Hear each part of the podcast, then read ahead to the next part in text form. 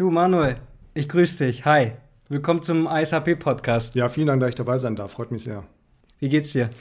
Sehr gut, auch wenn es mir mal die letzten Wochen nicht so gut ging mit dem Homeoffice. Das ist dann doch ab und zu ein bisschen belastend. Äh, ich weiß nicht, wie es dir geht, aber so die Kollegen zu sehen, ist dann doch inzwischen wieder ein großer Wunsch äh, bei mir geworden. Also hattest du Fernweh? Mm, ja, schon so ein bisschen. Also ich wohne ja aktuell in Karlsruhe und äh, arbeite eigentlich in München und ähm, ich muss, muss sagen, reisen tue ich dann doch ganz gerne. Es war immer mal ganz schön, die Abwechslung zu haben zwischen zu Hause und meiner anderen Stadt. Und das fehlt mir jetzt schon so ein bisschen, dass ich mal wegkomme, hier rauskomme und mal was anderes sehe, andere Leute sehe, weil so schön es auch zu, ist, von zu Hause zu arbeiten und über Zoom auch Meetings zu machen. Und da muss man jetzt vielleicht auch nicht immer darauf achten, was man anhat. Aber so der, der Austausch mit anderen Menschen, der fehlt schon extrem, muss ich sagen. Also das, das ist schon eine andere Sache, wenn man über einen Screen kommuniziert. Ja, definitiv. Ich meine, ich habe jetzt hier diesen Podcast ins Leben gerufen, komplett reiner digitaler Natur, musste aber auch dazu sagen, dass direkt die ersten zwei, drei Gäste live vor Ort waren, als mhm. es noch nicht so mit der Pandemie und Lockdown äh, heiß herging, sondern ähm, wir hatten Sommer, also im wahrsten Sinne des Wortes war es heiß. Und ich erinnere mich hier an die Podcast-Episode mit Levi und Bertrand. Wir hatten 31 Grad draußen, dann hatten wir hier drei, vier Rechner und äh, der Bertram musste dann noch, die, der war nämlich Sound-Engineer, ähm, der hat mir dabei ausgeholfen, dann den Ventilator aus der Tonspur rauszuschneiden. also das war ein Ach und Krach, aber ich weiß genau, was du meinst mit diesem, ähm, ja, man ist im Homeoffice und ähm, ich mag Homeoffice total. Also als Freelancer ist das wirklich ein Mehrwert für mich gewesen und meiner Kreativität über die Jahre. Aber ja, natürlich. Wenn man sagt, wir wollen jetzt mal wieder was besprechen, Konzeption, Meeting oder auch einfach mal so ein, ein Kaffeeaustausch, weißt du, dann, dann ist das schon was anderes. Aber würdest du sagen, so Deep Work, ist das eher, wenn du in so einem Großraumbüro bist? Wie siehst du das? Ich kann mich schon besser fokussieren, wenn ich zu Hause bin, weil dann auch drumherum einfach nicht so viel passiert.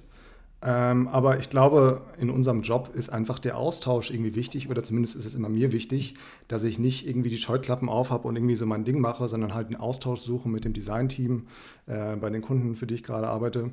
Und ähm, deshalb, ja, es ist halt so ein zweischneidiges Schwert. Ich kann mich irgendwie wunderbar konzentrieren, aber dieser Austausch ist halt einfach, der Screen ist halt einfach in gewisser Form eine Blockade. Er ist auf der einen Seite natürlich der Zugang zu unserem Job, aber was Kommunikation angeht, ist es halt naja, nicht so optimal.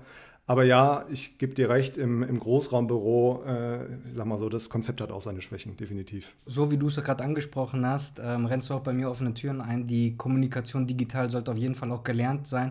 Und ich hoffe einfach, wenn das jetzt hier äh, wirklich dieses New Work, äh, wie das betitelt wird, Einzug hält und auch bleiben wird, dass man dann auch neue Kurse anbietet oder Fortbildung eben, wie spricht man oder schreibt man komplett rein digital, weil klar, verfasst man mal eine E-Mail an einem Kunden oder an der Druckerei oder an irgendeinen Partner, aber so dieses produktiv arbeiten über Slack, Zoom und Teams und hast du nicht gesehen, das braucht schon Disziplin, weil es ist halt eben ja, drücke ich es jetzt mit einem Zweizeiler aus und füge dann noch ein Smiley hinzu oder mache ich es nur über einen reinen Emoji? Ich habe mal so eine Fastenkur gemacht und zwar habe ich es fünf Monate ausgehalten, keine Emojis zu benutzen. Auch nicht die gestrichelten, also diese Oldschool-Sachen, gar nichts. Und ich muss dir sagen, wenn es mal um ernstere Themen ging oder einfach nur so alltägliche Sachen, da kann man sich so einfach aus dem Schneider ziehen, wenn man einfach ein Emoji äh, schreibt, so mit offenen Augen zum Beispiel ja. oder so die Hände halt hoch. Und das macht es halt dementsprechend einfacher in der Kommunikation, weil dann weiß man das, was man vorher geschrieben hat, einzuteilen und zu interpretieren. Wenn man dann aber noch eine Frage hat, dann schießt man die einfach hinterher. Und äh, würdest du auch sagen, dass, dass die ähm, Emoji-Kultur und die ganze reine digitale ähm, Herangehensweise noch Luft nach oben hat?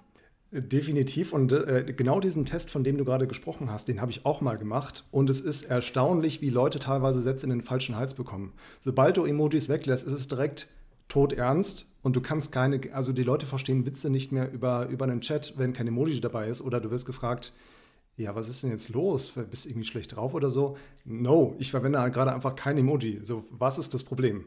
Ähm, und ja, das mit den Emojis ist halt grundsätzlich interessant. Also ich meine, wenn man sich mal die Entwicklung anguckt, ähm, die Apple jetzt auch gemacht hat mit, den, mit der animierten Form von Emojis. Das ist ja aus den, aus den Emojis heraus entstanden, diese animierten Sachen, die einfach jetzt Emotionen transportieren. So, du brauchst gar nicht mehr zwingend den Text, du machst einfach dein, deine, deine Emoji-Animation auf dem iPhone und das ist quasi der Weg, wie du, wie du kommunizierst.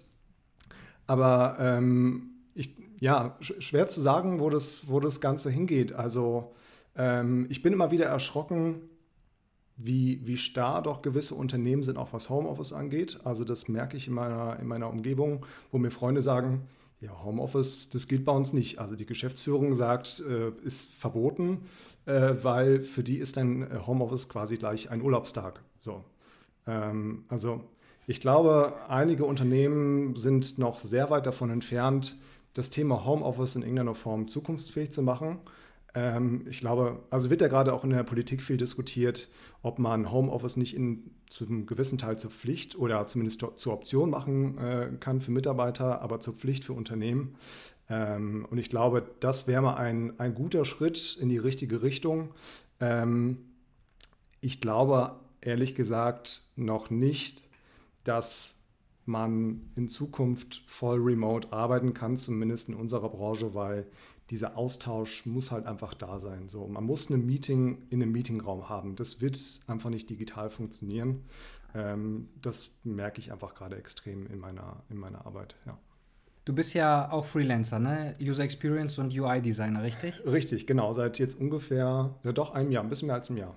Dann erzähl mal so, äh, wer bist du und was machst du eigentlich so? Was, was umgibt dich in deinem Arbeitsalltag? Also ich bin Experience Designer, andere sagen auch UI, UX Designer. Das ist ja auch nochmal ein Punkt, worüber man diskutieren kann, wie ist eigentlich, was ist eigentlich die richtige Berufsbezeichnung? Und äh, genau, jetzt seit ziemlich einem Jahr, 2019, September war es genau, da habe ich angefangen hätte mir ehrlich gesagt davor nie gedacht, dass ich mal Freelancer werde. Ich war, ich war sechs Jahre lang in der Festanstellung, drei Jahre lang in der Strategieberatung in Frankfurt, davor drei Jahre bei Razorfish, ähm, die ja zu Sapient, äh, zum Sapient-Netzwerk Netzwerk gehören. Äh, habe da meine Ausbildung gemacht. Äh, das ist ja auch so eine, äh, so eine Sache, die uns irgendwie ähm, ja, zusammenschweißt, sag ich mal. Ähm, die gute, die gute alte Ausbildung zum Mediengestalter, muss ich sagen, war einfach. Digital und Print? Äh, digital und Print, wobei es dann, da muss man sich ja immer entscheiden, will man digital oder Print machen und da muss man. Am Ende. Genau, und dann war es digital, oh, warte mal, bekomme ich das zusammen? Fachrichtung Gestaltung und Technik, genau. das hört sich schon so verstaubt an. Ne? Ich habe irgendwie den Eindruck, dass wenn man diese äh, erste Karrieresteps geht, dass man die später, wenn man wirklich im Job ist, eigentlich schon so veraltet sind, dass man sich einfach komplett nochmal neu entwickeln müsste. Aber erzähl mal weiter, weil äh, da deckt sich so einiges, was, was ich auch durchlebt habe. Ja, dann, dann lass uns mal, wenn ich bei dem Thema Ausbildung machen. Ich muss sagen, die Ausbildung war war praktisch super. Die Agentur, die ich mir ausgesucht habe, war eine der besten Agenturen zu dieser, zu dieser Zeit. Es war natürlich gerade so ein bisschen in der sagen wir mal, in der Übergangsphase von Werbeagentur, äh, Werbeagentur zur Digitalagentur. Ähm, das war so in dieser Übergangsphase. Und ähm, also die Ausbildung war super. Ich habe alles, was ich gerade mache, habe ich einfach da gelernt. Ich habe das Arbeiten gelernt, ich habe gelernt zu kommunizieren, ich habe ich hab meinen mein, mein Beruf gefunden. Das war am Anfang auch ein bisschen schwierig, so meinen Fokus zu finden. Ähm, ich kann es ja gleich mal erzählen, wie es, wie es dir dabei ging. Ähm, aber der schulische Teil war halt einfach, muss man wirklich sagen, war halt todeslangweilig. Also das, das war echt so ein Punkt bei mir, wo ich mir gedacht habe, Leute, muss das jetzt wirklich sein? Also ich hätte einfach drei Jahre in der Agentur sein können und es wäre für mich perfekt gewesen. Äh, stattdessen musste ich dann, ich weiß gar nicht, wie oft war das denn? Zweimal in der Woche musste man in die Schule oder einmal? Wie war das bei dir? Also ich hatte Blockunterricht. Bei mir war es ein kompletter Monat Schule, Ach, ein kompletter Monat Arbeiten und manchmal sogar zwei Monate Arbeit, ein Monat Schule. Ah, das gab es bei mir gar nicht. Ich war immer, glaube ich, ein oder zwei Tage die Woche war ich in der Schule. Und das war halt auch mal so ein bisschen, bisschen doof, weil du wurdest halt komplett aus den Projekten rausgerissen, in denen du gerade ähm, in der Agentur gearbeitet hast. Und ähm, es war zwar mal interessant, in der Schule auch so Bereiche wie zum Beispiel Drucktechnik mitzubekommen. So finde ich eigentlich ein wahnsinnig spannendes Gebiet, weil du halt einfach die Sachen in der Hand hast, die du, mit denen du halt arbeitest. Natürlich was, was bei uns komplett fehlt. Aber man muss halt sagen, das war die, ich war auf der Gutenberg-Schule in Frankfurt, ich komme ursprünglich aus Frankfurt. Und ähm, die waren wohl, habe ich mal gehört, für eine Mediengestalterschule ähm, waren sie wohl die beste.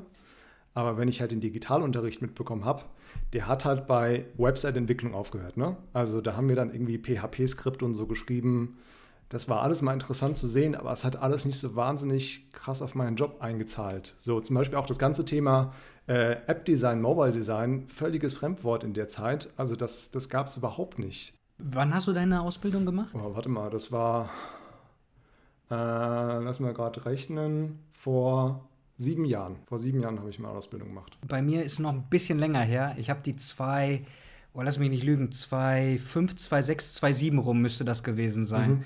Und äh, ja, da, war noch, da wurde gerade erstmal das neue iPhone vorgestellt, 2007. Oh, wow. Von daher war, war selbst, also es war allen ein Fremdwort, was App-Design angeht. Ne? Und äh, da war noch Webdesign, war noch wirklich so äh, das Nonplusultra, kann ja, man sagen. Definitiv, definitiv. Ja, ich meine, ich kann das ein bisschen nachvollziehen, weil ich glaube, in so einer, in so einer schulischen Struktur was zu ändern, ist, glaube ich, extrem schwierig. Du kannst jetzt nicht mal eben sagen, wir führen jetzt das neue Fach äh, App-Design ein. So, ich glaube, das, das geht nicht so einfach. Ähm, aber es war halt einfach ein wahnsinnig technischer Unterricht mit, mit viel HTML, CSS, PHP, wo ich mir gedacht habe, interessant, aber brauche ich halt nicht. So. Ähm, es gibt natürlich inzwischen viele Designer, die so beides abdecken, was ich auch total interessant mhm. finde. Also das ist auch immer so ein Thema, wo ich mir denke, vielleicht wäre das nochmal was, so diesen diesen, wie soll ich sagen, den Teil zu designen und auch gleichzeitig zu programmieren, um es einfach mal anfassbar zu machen. Natürlich gibt es jetzt auch andere Formen, Prototypen zu bauen, aber einfach mal, wenn ich jetzt einen, einen Layout für eine Website mache, das einfach mal schnell in HTML zu coden, das, äh, da habe ich größten Respekt vor, wenn man das kann, weil das fehlt mir zum Beispiel irgendwie komplett. Ähm, ich interessiere mich zwar dafür und ich verstehe auch grob, wie das alles technisch funktioniert. Ich glaube, das hilft auch immer in der Produktentwicklung. Aber ich habe keine Ahnung, wie man so eine Website entwickelt. Ähm, rein technisch, ich kann 13 HTML, das war's. Also das war so ein bisschen der Fokus äh, bei mir in der, in der Berufsschule. Es gab aber auch spannende Bereiche, wie zum Beispiel Fotografie, in denen ich, in denen ich wahnsinnig viel gelernt habe. Ähm, weil Fotografie war auch ein Thema, für das ich mich eigentlich viel zu spät interessiert habe ähm, und jetzt inzwischen eigentlich verfolge. Und das war wirklich der absolut beste Unterricht, den ich da hatte. Oder auch Typografie, ähm, auch super. Mega. Aber der ganze, dieser ganze Typografie-Fokus kommt natürlich total aus, aus der Drucktechnik. Ne? Also das, was man da lernt, äh, ich meine, du hattest es letztens mal in einem, in einem Podcast erwähnt, äh, zu Zeiten von iOS 5 und iOS 7 hat es keinen interessiert, Typografie. Da wurde die Helvetica auf dem Display gezeigt und dann war das für da, für die Zeiten war das dann super. Ähm, aber das war auch zum Beispiel äh, ein, ein, super spannendes Fach. Gab es bei dir in der Ausbildung irgendwas in der Schule, wo du gesagt hast, boah, das ist irgendwie total interessant und das habe ich vorher noch nie so gelernt oder gesehen? Ich kann dir sagen, was mich absolut nicht interessiert hat, weil das fällt mir sofort ein. Ich habe zwei Ausbildungen gemacht. Einmal als Fachinformatiker im Bereich Anwendungsentwicklung mhm. und das ist genau das, was äh, du gerade angesprochen hast, halt mit HTML und noch extrem viel mehr, also so Visual Basic, C Sharp und C. Und ey, wir haben da Sachen durchgenommen. Hast du schon mal vom OSI-Schichtenmodell gehört? Nee. nee Sei froh. Das ist ähm, nicht, wie es aussieht, äh, wie es sich anfühlt. Es ist, wie es funktioniert, wirklich bis zu den untersten Gliedmaßen und also nicht nur die Hornhaut und die Lederhaut und nicht das, was da drunter kommt, sondern exakt in die Molekularstruktur, okay. was so ein Rechner mit einem Programm ausführt. Ich hatte zum Glück, ich meine, das wäre OSI-Schicht 7 gewesen, so viele gibt es nämlich, einer der obersten Ebenen. Und mhm. zwar war das die visuelle Darstellung. Sprich, ich musste ein Referat halten, weil die uns nämlich dahin getrimmt haben, dass man nämlich so ein komplexes Thema nimmt aufbereitet für sich. Das ging dann über mehrere Monate und dann von einem Publikum präsentiert, was nicht deine eigene Klasse war, sondern noch mit Fremden. Das heißt, ich habe da gelernt, äh, Keynote Speaker Skills 2005 rum. Ich musste da etwas erzählen, von dem ich eigentlich keine Ahnung hatte. Aber es hat mich wahnsinnig interessiert, nämlich diese UI. Aber damals gab es noch nicht diese Begrifflichkeiten. Das hieß äh, GUI, also diese grafische User Interface, also die, die Oberfläche, womit du Elemente bedienbar gemacht hast und angezeigt hast. Aber letztendlich war das eher, wie spricht der Computer seine Sprache gegenüber dem Menschen, der vor der Tastatur und Maus sitzt, nach dem Motto. Da war noch nichts mit Finger- und äh, äh, Stifteeingabe in dem Maße, wie wir es jetzt kennen und umsetzen müssen. Auf jeden Fall, das war nämlich diese, diese Schiene. Mich hat dieses extrem technische überhaupt nicht interessiert, weil es mega komplex war. aber das sehr abgehobene und nur über UI hat mich auch noch nicht damals so interessiert, dass ich sage, da möchte ich unbedingt hin, sondern es war so die Kombination aus beiden, würde ich jetzt einfach mal äh, sagen. Viel später habe ich dann erst entdeckt, dass es tatsächlich gut war, dass ich dieses technische Knowledge und Background in mir geimpft bekommen habe, weil ich jetzt nämlich verstehen kann und auch verbalisieren kann, wenn ich etwas designt habe im User Experience Design, dass es auch Hand und Fuß hat, weil ich dann nämlich mir auch rein technisch Gedanken gemacht habe und die Kommunikation im interdisziplinären Team mit Entwicklern fällt mir leichter, weil ich kann ein bisschen deren Sprache verstehen und äh, sprechen, weil da sind auch ganz eigene Menschen und ganz eigene Teams und ganz eigene Denkweisen, damit die halt so funktionieren und das auch auf, in meinem Fall, Papier bringen kann und die halt in Einsen und Nullen. Und wenn man da die Schnittstellen ähm, hat, dann ist das halt Gold wert, wenn man halt sich beide Seiten anguckt und auch verstehen kann.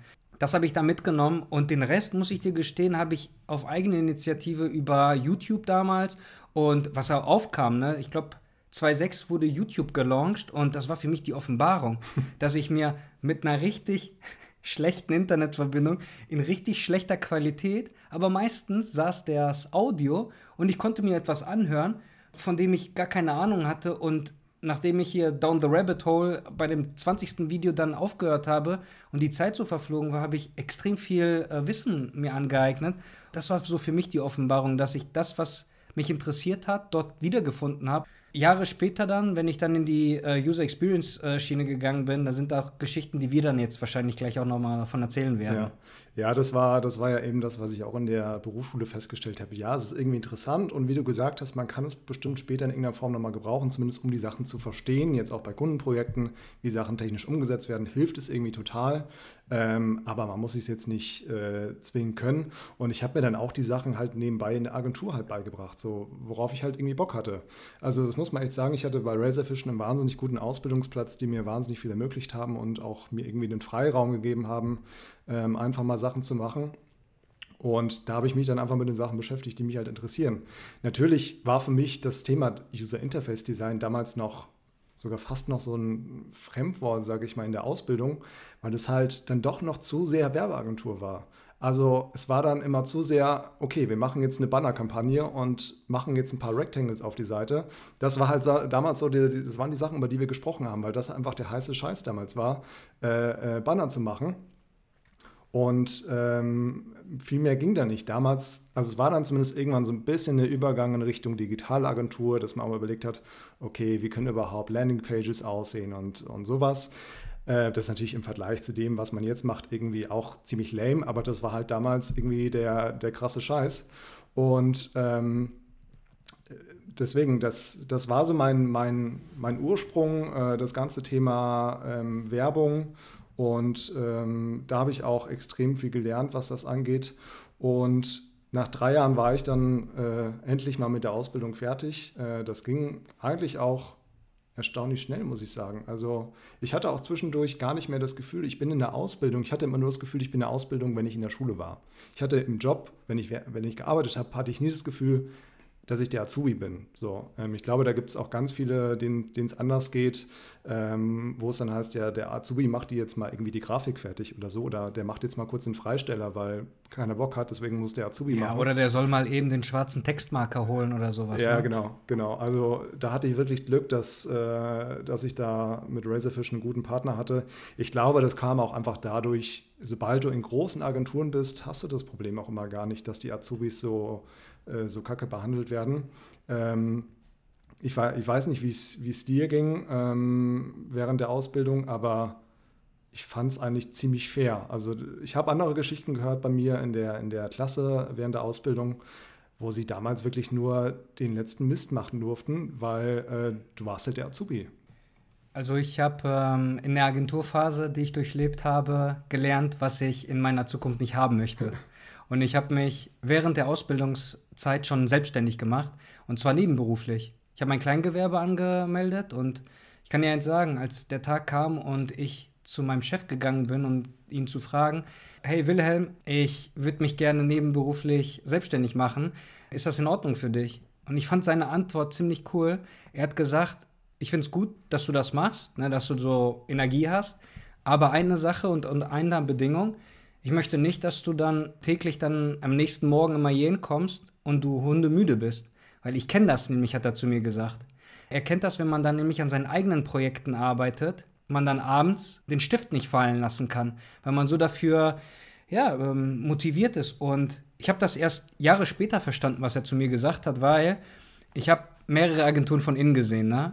Und seitdem ich in die Selbstständigkeit komplett gegangen bin, habe ich nicht mehr einen Fuß da reingesetzt. Aus dem Grund, weil ich mir meine Kunden in einem ganz anderen Umfeld und Spektrum, die zu mir gekommen sind, wo das genau gepasst hat. Hm. Dass ich der Richtige war und der Kunde auch zu mir gepasst hat. Nämlich genau mit dieser Herangehensweise, die ich nämlich an den Tag lege, und zwar Minimalismus. Oder dass man eben erst ein Konzept macht und äh, jetzt mehr und mehr diese User Stories und strategische äh, Beratung, bis man den ersten Pixel setzt. Aber in den Agenturen, die ich so durchlebt habe, war das exakt so, wie du es beschrieben hast. Es wurde schnell nach einer Lösung gefunden. Am besten macht man dann drei Varianten, weil ich hatte den Eindruck, alle sind mit einem Hammer rumgelaufen und jeder hat einen Nagel irgendwo gesehen. Ja. Und man wollte der Erste sein, der den reinschlägt, ähm, um zu sagen, guck, das ist meine Variante des Ganzen. Aber ich habe immer dann so vermisst, ob der Kunde wirklich auch nicht nur das bekommt, was er möchte. Verstehst du, was ich meine? Wenn ein Kunde in die Agentur kommt und sagt, ich hätte gerne X und du lieferst exakt X, ich glaube, oder ich habe das auch oft gesehen, aber äh, aus meiner äh, Erfahrung heraus, ist es so, dass dann der Kunde öfters dann gekommen ist und dann öfters inkrementelle Änderungen haben wollte, bis dann mal Meilensteine vollzogen worden sind. Ja. Kommst du aber um die Ecke und du präsentierst ihm sowohl X als auch Y und noch Z, steht es für mich immer, so habe ich das ganz am Anfang gemacht, X ist das, was der Kunde möchte. Y ist so eine leichte Abwandlung davon und wo du dich selber noch verwirklichen konntest. Und Z, die Variante ist Zirkus. Da ist Wilder Westen angesagt. Da habe ich gemacht, was ich wollte. Weil das nämlich immer dazu gedient hat, um zu gucken, wie weit kann man gehen mit der Marke, mit dem Kunden, mit dem Projekt, ob das auch hergibt. Oder wenn der Kunde das halt absolut nicht wollte, hat er ein gutes Ausschlusskriterium. Nein, Z möchte ich auf gar keinen Fall, aber ich finde Y interessant, tendiere eher zu X, na klar, weil er das gesagt hat, hm. aber ich möchte die Learnings aus Y haben. Und das, hab, das durfte ich machen, erst als ich selbstständig wurde. Weil in der Agentur war man eher, ich habe zugeguckt, ich habe verstanden, aber ich durfte nie komplett so umsetzen, wie ich wollte. Hm. Als ich dann selber das in die Hand nehmen durfte, habe ich erst auch gemerkt, wie viel Stress das ist. Ne? Also sowohl Brainstorming mit sich selber machen, zu verstehen, was der Kunde möchte, dann zu verbalisieren, was man nicht gut daran findet, was der Kunde eigentlich möchte und ihm aber eine Variante nicht schmackhaft machen möchte, sondern einfach die für sich steht und von allein überzeugt, auch wenn man gar nichts sagt, dass der Kunde sagt, wow, an sowas habe ich gar nicht gedacht. Ja, das, das ist so dann meine Erfahrung damit gewesen, dass man äh, solche Sachen auch in der Zeit so aufbauen kann, weil man es selber so wollte. Das, was mir auch nicht in der Ausbildung beigebracht worden ist, sondern da wurde wirklich, ja, die Synapsen und Kapillaren und wie nimmt das Auge die Farben auf, ne, und die dunklen Farben mit der Sonnenreflexion, was ich auch ultra spannend fand, weil ich mir das so vorher auch noch nie beigebracht habe, aber ich habe dann auch gemerkt, als mich das dann mehr und mehr interessiert hat, privat, ich habe einen Wikipedia-Eintrag durchgelesen, ähm, Podcast in zweifacher Geschwindigkeit gehört und das hat gereicht schon, weil ich konnte mit diesem Wissen dann einfach weitermachen und zwar nicht damals, weil es noch keine Apps gab, in die User Experience gehen, sondern mein Vater hatte eine Gaststätte, die hat eine Internetseite, aber die Mobiltelefone kamen, die wurden immer potenter mhm. und ich hatte den Anspruch, komplett alleine die responsive zu machen mit welchem Editor machst du das? Nimmst ein CMS-System dafür, was dir das runterbricht? Und das waren so diese Sachen, die ich mir dann selber angeeignet habe. Ja, das, also du hast immer wieder von Kunde gesprochen und ich glaube, das war zu der Zeit ja immer das Absurde in der Werbeagentur. Ähm, ich weiß nicht, ob das heute immer noch ein Thema ist, aber es war damals extrem. Für wen hat man das eigentlich gemacht? Man hat es immer für den Kunden gemacht. Man hat es immer für den Auftraggeber gemacht. Der Auftraggeber hat gesagt, wir wollen jetzt eine Bannerkampagne oder wir wollen eine Landingpage. Und das war einer der Gründe, weshalb ich dann irgendwann auch gesagt habe, okay, ich gehe jetzt einen anderen Weg, da können wir später nochmal zu kommen.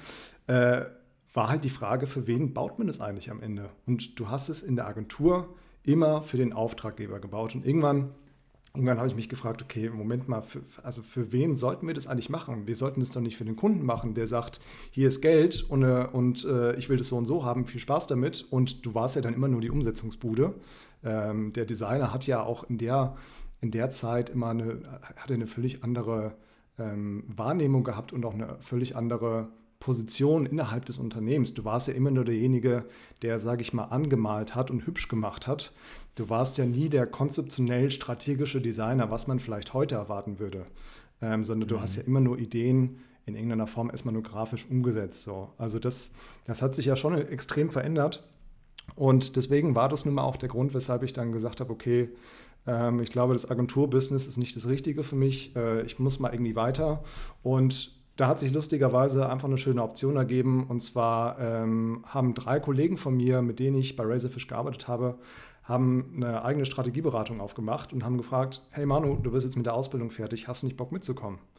Und ähm, dann haben wir so ein bisschen gequatscht und haben halt auch irgendwann festgestellt, okay, die Projekte, die wir eigentlich gerade machen, sind halt irgendwie immer für den Kunden. Aber für wen wollen wir eigentlich Produkte bauen? Wir wollen ja eigentlich Produkte für Nutzer bauen, die die am Ende nutzen. So. Das ist ja, das ist ja am Ende die Zielgruppe. So, wir wollen ja nicht, wir wollen Nutzerprobleme lösen und keine Businessprobleme lösen. Du hast immer in der Agentur hast du immer Businessprobleme gelöst. Das heißt, äh, wir müssen mehr Autos verkaufen. Äh, wie machen wir das? Ja gut, dann gab es halt eine Bannerkampagne, wo drauf stand, kaufen Sie jetzt das Auto für 99 Euro im Monat. So, das war damals die Lösung. Ähm, und viel spannender ist ja zu überlegen, wie man, wie man Nutzerprobleme angeht und da in irgendeiner Form eine digitale Lösung für findet. Also wie sieht ein digitales Produkt aus für das und das Nutzerproblem?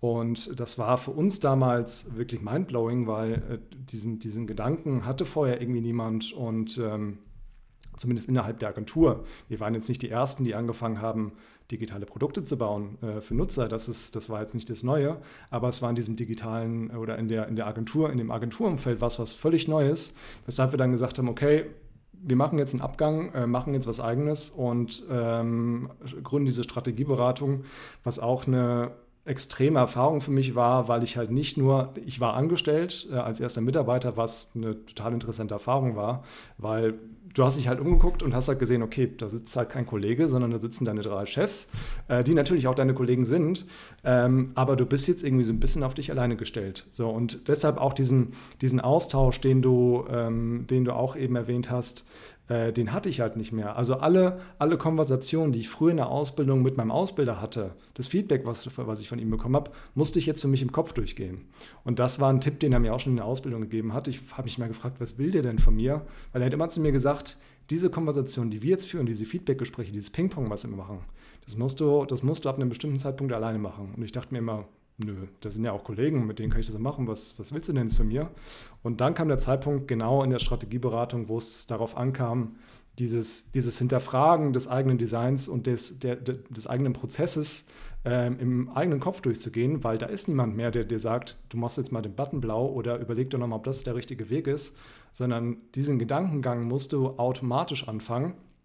Und äh, das war damals eine völlig neue Erfahrung für mich und halt auch gleichzeitig diese Firma irgendwie mitzugründen. Ähm, das war, war was völlig Neues. Also du sitzt halt da und dann musst du erstmal gucken, ja, was haben wir überhaupt für Kunden?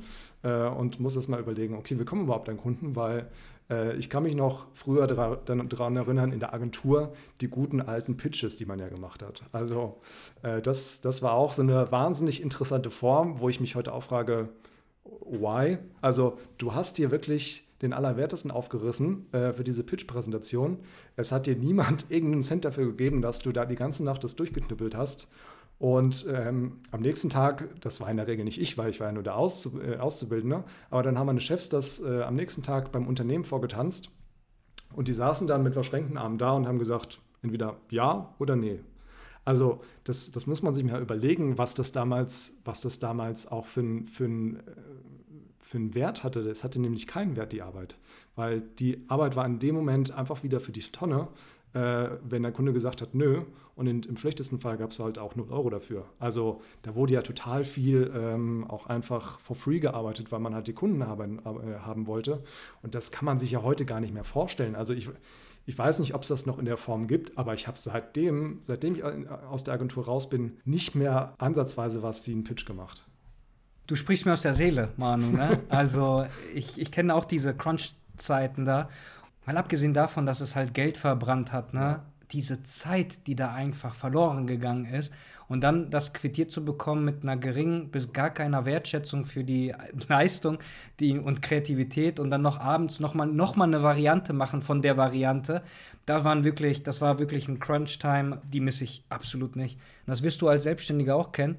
Du hast eigentlich ständig Pitches. Vermutlich jeden zweiten Tag hast ja. du die mit dir selber. Und du hast es auch schön angesprochen diese Gespräche, die du mit deinem Ausbilder hattest, die du jetzt nicht hast, die du dir selber, du musst Selbstgespräche führen, will ich es jetzt mal so ausdrücken, ist halt dein Inneres zu hinterfragen, was du eigentlich gerade möchtest und wo du hin möchtest. Dann fehlt dir ein Sparringspartner. Ist dir das auch passiert? Schon in der Agentur oder ähm, egal, wo du auch vorher schon gearbeitet hast, dass man nicht nur merkt, dass man in gewissen Sachen anders denkt als die eigenen Kollegen, sondern auch eine ganz andere Herangehensweise an so einer Problemlösung hat und das Ziel in deinen Augen auch ein komplett anderes ist, wo du halt eigentlich hin möchtest. Und du hast es ja gesagt, wenn man nur der reine Umsetzer war früher und sich jetzt mittlerweile die Rolle des Designers wie viele verschiedene Begriffe gibt es für uns? Customer Journey äh, Designer, ähm, User Experience Designer, User Interface Designer, diese ganzen Begrifflichkeiten, wo man mit hinjongliert, vermittelt aber auch dem Gegenüber, dass er denkt, er kriegt das alles aus einer Hand. Nach dem Motto, wie oft wurde ich am Anfang gefragt, du machst richtig coole Designs, wir würden gerne mit dir die App neu relaunchen. Und da gehen bei mir äh, sofort die Alarmglocken an Designs cool zu bezeichnen, ist eine sehr ästhetische und sehr subjektive Meinung, weil wir beide haben wahrscheinlich einen anderen Musikgeschmack oder wir gucken gerne andere Filme oder Serien. Etwas als cool zu bezeichnen, ist immer ein vorsichtiges Kompliment, was ich nicht sofort dankend annehme, sondern ich frage dann immer, kannst du dir vorstellen, dass du zum Beispiel mit Minimalismus warm wirst und es auch für deine App passt bezüglich deiner Zielgruppe? Und dieses cool aussehen, modern oder retro oder versuchen es zeitlos zu machen und immer inkrementelle Verbesserungen in Zukunft als Update rauszuhauen, das sind Sachen, die immer dabei kommen. Ein Kunde muss mir nicht sagen, dass er seinen Umsatz damit steigern möchte oder äh, die KPIs, die er sich gesetzt hat, erfüllen möchte und dann Haken dran setzen kann in der Jahresbesprechung. Das steht außer Frage. Jeder Kunde möchte das. Jeder Kunde möchte seinen Umsatz steigern, seinen Reingewinn optimieren, seine Userbase durch AB-Tests ausgliedern, ausfiltern und einfach besser machen. Aber der Weg dahin, der sieht halt, egal welchen Designer du dir holst, egal welchen Programmierer du dir holst und dann interdisziplinär in einem Team zusammen dran arbeiten, das ist äh, wie Tag und Nacht kann das dann sein. Bei dir in der Agenturphase zum Beispiel. Ist dir das aufgefallen, dass du dann anders getickt hast? Dass du woanders hin wolltest? Ja, definitiv. Das ist nicht nur mir aufgefallen, sondern dem ganzen Team, in dem ich gearbeitet habe. Weil diese drei Jungs, mit denen ich dann die Strategieberatung gemacht habe, äh, die haben halt mit mir vorher auch bei Razorfish im Team gearbeitet. Und wir haben halt relativ schnell gemerkt, dass es irgendwie bei uns ein bisschen anders läuft, weil wir auch einfach anders an die Projekte rangingen. Ähm, ich glaube, in der Agenturzeit war es halt früher einfach extrem, dass du Design gemacht hast, um was schön zu machen. So. Ähm, mhm. Und du hast dich halt nie gefragt, okay, welchen Zweck erfüllt es eigentlich gerade, was ich hier mache? Weil was in der Agenturzeit ganz oft passiert ist, und es ist auch mir passiert, und ich glaube, das ist ein Learning, was du auch gemacht hast, man macht am Anfang erstmal Sachen ähm, und findet sie irgendwie cool und dann zeigt man es dem Kunden und der sagt halt, okay, ich will jetzt aber den Button grün und nicht blau haben. Und sobald du in so einer Diskussion dann ist, hast du verloren, weil du dann mhm. über äh, Geschmack diskutierst. Und deswegen haben wir halt irgendwann angefangen, Design eher wissenschaftlich anzugehen und uns zu fragen, okay, warum ist jetzt eigentlich der Button gerade grün und nicht blau oder warum sitzt er unten links und nicht unten rechts? Hast du so eine Diskussion sofort gewonnen? Du, du landest nicht in diesen, in diesen Geschmacksdiskussionen und diskutierst mit dem Kunden darüber, warum jetzt Sachen eine andere Farbe haben oder eine andere Position haben. Und das stärkt sofort deine Position und auch deine Wahrnehmung gegenüber dem Kunden. Und das war was, was wir irgendwann für uns entdeckt haben, Sachen nicht einfach random zu machen, weil der Kunde sie gerade cool findet, sondern sie halt zu begründen und dann, dann kannst du dir auch eine halbe Stunde bei dem Meeting sparen, weil es nach zehn, äh, zehn Minuten vorbei ist, weil du die Sachen erklären kannst und diese Geschmacksdiskussion gar nicht erstarten. Also Genau das, was du ansprichst, das habe ich dann halt auch ähm, bei einem Kunden, sage ich mal, schlimmer ähm, in Erfahrung gebracht und bei dem anderen leichter. Also irgendwo in der Mitte lag dann immer so die, die das Learning und die Wahrheit. Und zwar, hast du es gerade angesprochen, wenn man sich darauf einlässt und dann verargumentieren muss aus Geschmacksperspektiven, wieso man diese Farben eingesetzt hat ähm, und man wegen Trend dann eine Begründung versucht, sich zu äh, rauszufischen, dann hat man sofort verloren und alles falsch gemacht ich habe das intuitiv, den Button unten rechts immer gemacht. Ja. Und ich habe es aber nicht erklärt, sondern der Button war unten rechts. Und wenn ich am Anfang da gefragt worden bin, wie, wieso ist die Anordnung so, und ich war noch nicht in der Lage, es so zu verargumentieren, wie ich es heute machen würde, dann fühlte ich mich wie der Button, der unten in der Ecke ist, in der Ecke gedrängt, weil für mich war das klar, wieso der da unten ist.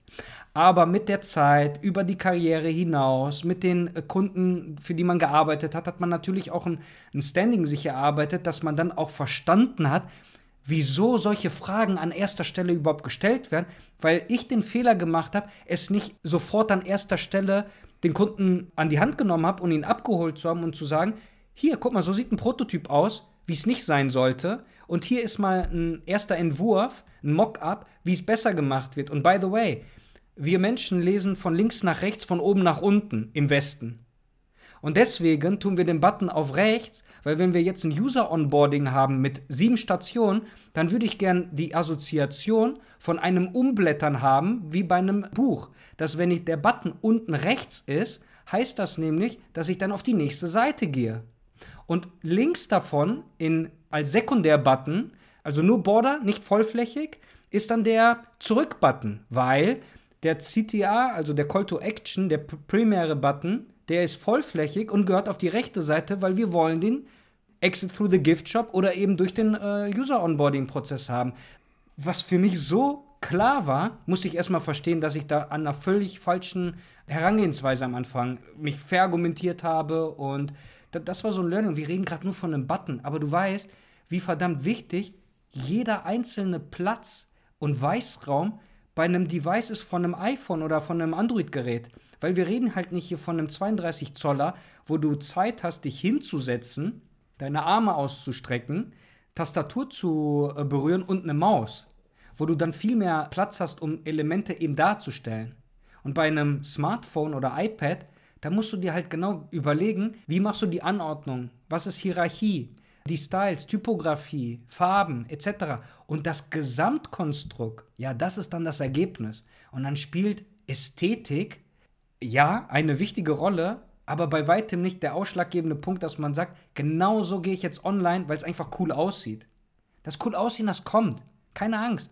Ich, ich will doch selber am Ende des Tages ruhig schlafen können und kein Herpes bekommen bei der eigenen App, die ich dann bedienen soll, die ich designt habe. Nein, ich will doch auch, dass das alles schön aussieht und vielleicht hast du ein junges Publikum, dann kannst du einen Trend aufgreifen und dann ändert sich das. Ist in Ordnung. Ich meine, Instagram hat jetzt auch schon seit drei, vier Jahren die Farbverläufe, die ja, als die rauskamen, äh, super modern waren und mittlerweile benutzt das immer mehr weniger anspruchsvollere Apps, will ich es jetzt mal ausdrücken, aber so verspielte Apps machen es halt immer noch. Ist ja in Ordnung. Ja, es gibt eine Daseinsberechtigung. Und ich finde es interessant, dass man sowas auch wieder recyceln kann, solche Trends.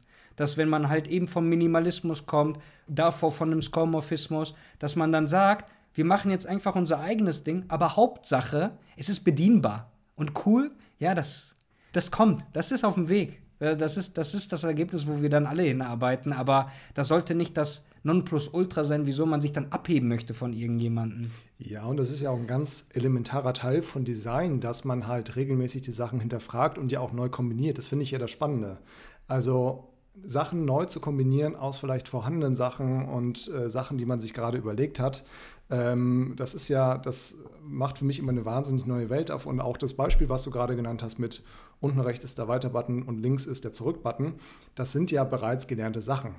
Ähm, also ich glaube, das ist ja das, ist ja das Spannende am, am Design. Es ist ja immer eine Mischung aus gelernt, also Anwenden von gelernten Mechaniken, ähm, aber auch gleichzeitig das, das vielleicht auch Hinterfragen und Neuerfinden von solchen Sachen. Also ich glaube, das ist ein ganz schmaler Grad, auf dem man sich da immer bewegt.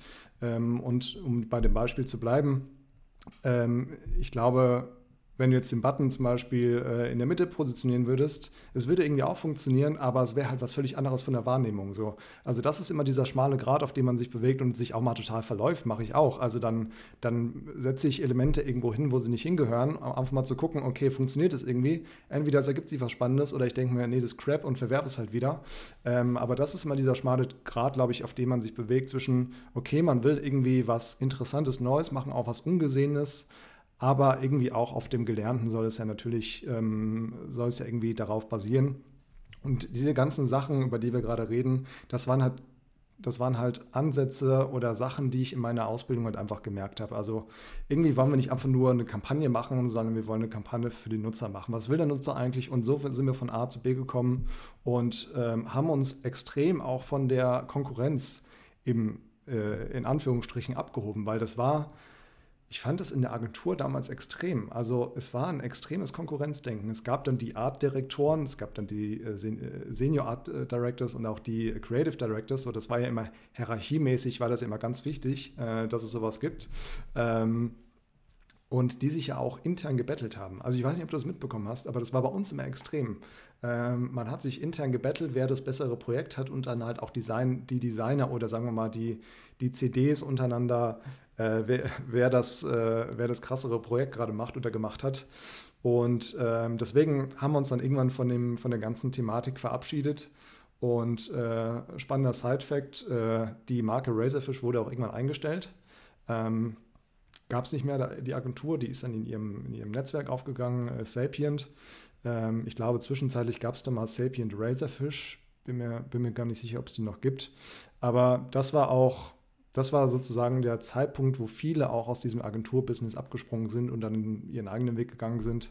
Ähm, und dann habe ich halt drei Jahre in der Strategieberatung gearbeitet, wahnsinnig viele interessante Dinge mitgenommen, wie ich schon gesagt habe. Diese, diese Fragen, die man, die ich früher mit meinem Ausbilder gesprochen, besprochen habe, habe ich mir halt im Kopf gestellt und ähm, habe da drei Jahre wirklich extrem viel ähm, gelernt, auch, auch super Projekte gemacht. Also ähm, wir haben damals äh, für Pro7 äh, haben wir von einer Mobile-Anwendung bis, bis zu einer TV-Anwendung alles gemacht und ich finde den Bereich äh, TV-Apps wahnsinnig spannend, weil man geht ja immer davon aus, äh, geil, ich habe jetzt irgendwie voll viel Screen, jetzt kann ich ja richtig was machen damit, aber es ist komplizierter für einen Fernseher zu gestalten als für ein Telefon, das muss ich inzwischen sagen. Ähm, mhm. das, war, das war auch eine interessante Erfahrung, die ich, ähm, die ich gemacht habe. Und äh, wir haben dann irgendwann auch extrem viel mit Design-Sprints gearbeitet ähm, was einfach ein wahnsinnig tolles Tool ist, um, um Ideen zu validieren. Weil was wir irgendwie alle kennen, ist, Unternehmen geben 100.000 Euro für ein Projekt aus, wo sie denken, das ist es auf jeden Fall, das wird super dann entwickeln sie das für 100.000 Euro und irgendwann merkt man, okay, war vielleicht irgendwie doch nicht so richtig und dann landet das in der Regel in der Tonne. Und diese Design-Sprints sind halt einfach eine schöne Mechanik, um innerhalb von wenigen Tagen eine Idee zu validieren, Prototypen zu bauen ähm, und an Usern zu vertesten, weil du auch einfach einen User-Test hast. Also da auch wieder das Beispiel der User, wir fragen den User und nicht den Kunden. So. Ähm, und das war immer eine schöne Methodik, um einfach Sachen schnell zu validieren, um dann auch den nächsten Schritt zu gehen und zu sagen, okay, jetzt entwickeln wir tatsächlich das Produkt. Also ähm, das waren auch so Sachen, die ich gelernt habe und die waren vorher, war das für mich meilenweit äh, weg, mit solchen, mit solchen Methodiken zu arbeiten. Und ähm, da hat man dann einfach schon gemerkt, okay, ich bin halt nicht mehr in der Agentur, sondern ich bin hier in der Strategieberatung und wir entwickeln Produkte für den Nutzer. Ähm, hast du das irgendwann, irgendwann auch gemerkt, dass, oder wann kam für dich so der Umschwung von, okay, irgendwie baue ich jetzt keine Produkte mehr für den Kunden, sondern jetzt eigentlich mal für den Nutzer? Ich würde sagen, bei den Projekten, die ich für mich selber gemacht habe, habe ich mich da immer hinterfragt. Mhm. Also ich war ja sowohl Kunde dann in dem Zeitpunkt als auch dann User. Und letztendlich habe ich das so gemacht, damit es nach außen auch jemand anderes genauso schön, cool, bedienbar findet, wie ich das nun mal gerne hatte. Und das fing schon bei meiner ersten Internetseite an. Ich weiß nicht, ob du das Programm noch kennst, aber Microsoft hatte mal so einen HTML-Editor, Frontpage hieß das. Also das war wie so eine Art äh, Word mhm. und du drückst dann irgendwann mal, wenn du fertig bist, auf Export und dann hat er so quasi das HTML einfach hochgeladen auf deinen Server. Hättest du dir dann aber den Quellcode angeguckt, war das totaler Mist, der da drin stand, weil es war einfach zu viel, was er nachgeladen hat. Aber ich habe dann, ich glaube mit 13 habe ich meine erste Internetseite gemacht und äh, ich habe da einfach rumgespielt. was habe ich schon zu sagen als 13-Jähriger, was jemand anders interessieren würde? Also bin ich dann da hingegangen und habe dann gesagt, okay, fragt mich doch einfach etwas über meine Person, weil ich euch die Möglichkeit gebe, über diese Plattform mit mir zu kommunizieren. Und ja, zum Beispiel gab es dann ja Gästebücher. Und es gab Gästebücher, die halt fertig waren, aber ich wollte die auf jeden Fall selber editieren. Ich wollte mein eigenes Theme drüber legen. Und ich weiß nicht, ob du das noch kennst. Sagt dir Winamp etwas? Ja, der tolle Musikplayer von 2000 irgendwas.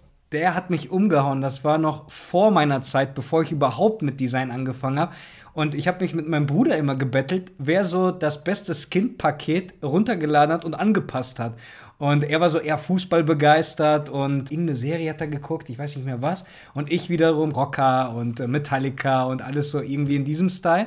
Und da fing das an, dass ich etwas, was ich jeden Tag benutzt habe, sprich die Musikwiedergabe über meinen Rechner, customizen konnte.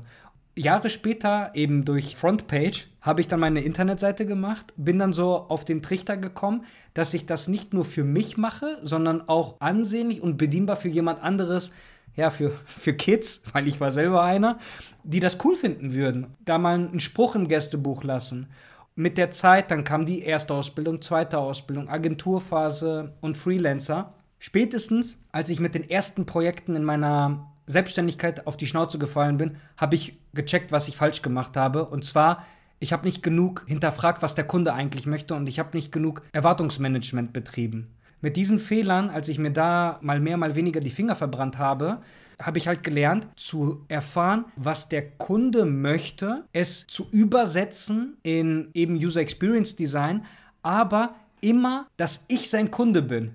Der Kunde ist mein Kunde, aber ich wiederum als Designer spiele einfach Devils Advokat und ich bin dann sein Kunde. Das heißt, ich sitze dann am längeren Hebel und frage dann einfach Sachen, die ein richtiger Kunde gegenüber meinem Kunden fragen würde. Und zwar, wie bekomme ich denn mein Geld zurück, wenn mir das Produkt nicht gefällt? Wirklich stumpfe äh, Fragen, weil ich dann auch eine einfache Antwort erwartet habe. Und zwar, wie kriege ich schnellstmöglichen FAQ-Eintrag? Und wenn der nicht in einem einfachen Deutsch war, wie rufe ich sofort den Supportern oder die Chatmöglichkeit? So, das waren so diese Sachen. Und dann habe ich immer aus Brille des, des Kunden meines Kunden gesprochen. Und das waren auch Learnings, die ich dann durchgemacht habe. Wie sieht es denn bei dir aus? Du bist momentan für Audi tätig, richtig? Genau, aktuell äh, Audi und Pro7. Ich habe gestartet mit Pro7, ähm, was mir extrem geholfen hat. Also, äh, um noch kurz den, den Abriss von der Festanstellung in, ins Freelancing zu machen. Ähm, nach drei Jahren war für mich so, okay, irgendwie habe ich das gelernt, was ich lernen konnte. Und das hat auch mein Chef gesagt. Ähm, ich habe dir jetzt alles beigebracht, was ich dir beibringen konnte. Den nächsten Schritt musst du jetzt gehen. Also das fand ich von, von beiden Seiten äh, total fair und äh, habe mich dann die ganze Zeit gefragt, okay, was, was ist denn jetzt eigentlich der nächste Schritt? Und habe nie an Freelancing gedacht. Und ich war dann in der, in der Pro7-Welt und habe da auch Freelancer kennengelernt. Und das war für mich irgendwann ein Trigger, mir zu überlegen, okay, ist eigentlich die Festanstellung der richtige Weg? Oder gibt es eigentlich auch noch andere Wege? Weil was, was ich inzwischen als Freelancer einfach genieße, ist äh, mit extrem vielen verschiedenen Unternehmen zusammenzuarbeiten, die auch unterschiedlich, die auch unterschiedlich intern arbeiten. Was immer interessant ist zu sehen, wie, wie Unternehmen intern äh, funktionieren. Und was immer extrem hilft, ist auch diesen Blick von außen mit reinzubringen, ähm, den man als Freelancer nun mal hat, was in der Produktentwicklung total hilfreich ist. Und äh, so kam das eine zum anderen und äh, ich habe mich entschieden, Freelancer zu werden und konnte glücklicherweise auch schon direkt bei Pro7 starten. Und ich glaube, das ist etwas, ähm, was ich wirklich jedem empfehlen kann, der sich überlegt, Freelancer zu werden. Organisiere dir ein erstes Projekt, ähm, weil ich glaube, was man oder was schwierig ist, ich habe es so nicht erlebt. Ähm, ich weiß nicht, wie es bei dir war, als du angefangen hast. Ich glaube, schwierig ist es als Freelancer zu starten, wenn man gar nichts hat. Also man braucht so einen gewissen Start. Also selbst wenn es nur ein kleiner Kunde ist, der sagt, mach mir mal die Website neu oder mach mal, keine Ahnung, ähm, mach mal eine Landingpage oder mach mal den, den Header neu. Ist ja ganz egal. Du, du, brauchst irgendeinen Startpunkt als Freelancer, dass du sagst, okay, das ist jetzt mein erster Auftrag. Ähm, und das hat mir halt damals extrem geholfen, weil ich wüsste nicht oder ich glaube nicht, dass ich damals ansonsten so irgendwas gefunden hätte, weil auch einfach das Netzwerk zu der Zeit noch viel zu klein war. Was hat dich denn dazu bewegt, dann von der äh, Festeinstellung ähm, nach deiner Agenturphase, wo du dann halt mit deinen drei Chefs da gearbeitet hast, in die Selbstständigkeit zu gehen?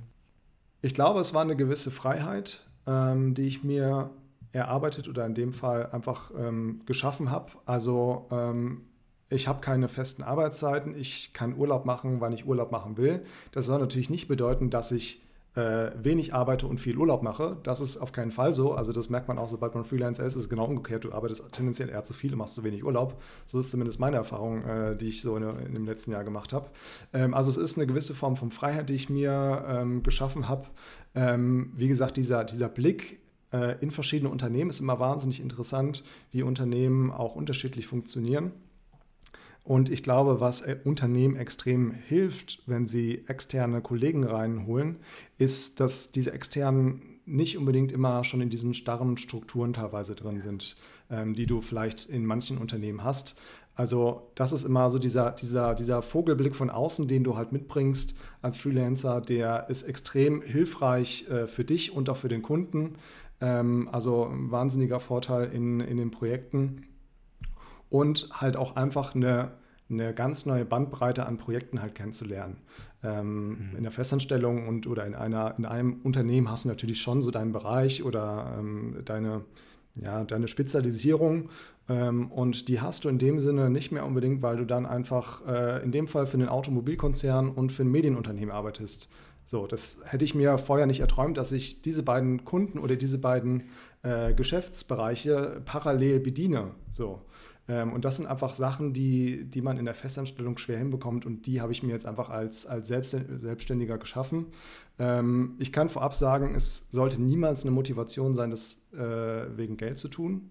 Also ähm, ich weiß nicht, ob, ob du jemanden kennst, der so arbeitet oder ob du das in der Community mal mitbekommen hast, aber ich glaube, Geld ist immer eine ganz schlechte Motivation, was, äh, was Freelancing angeht.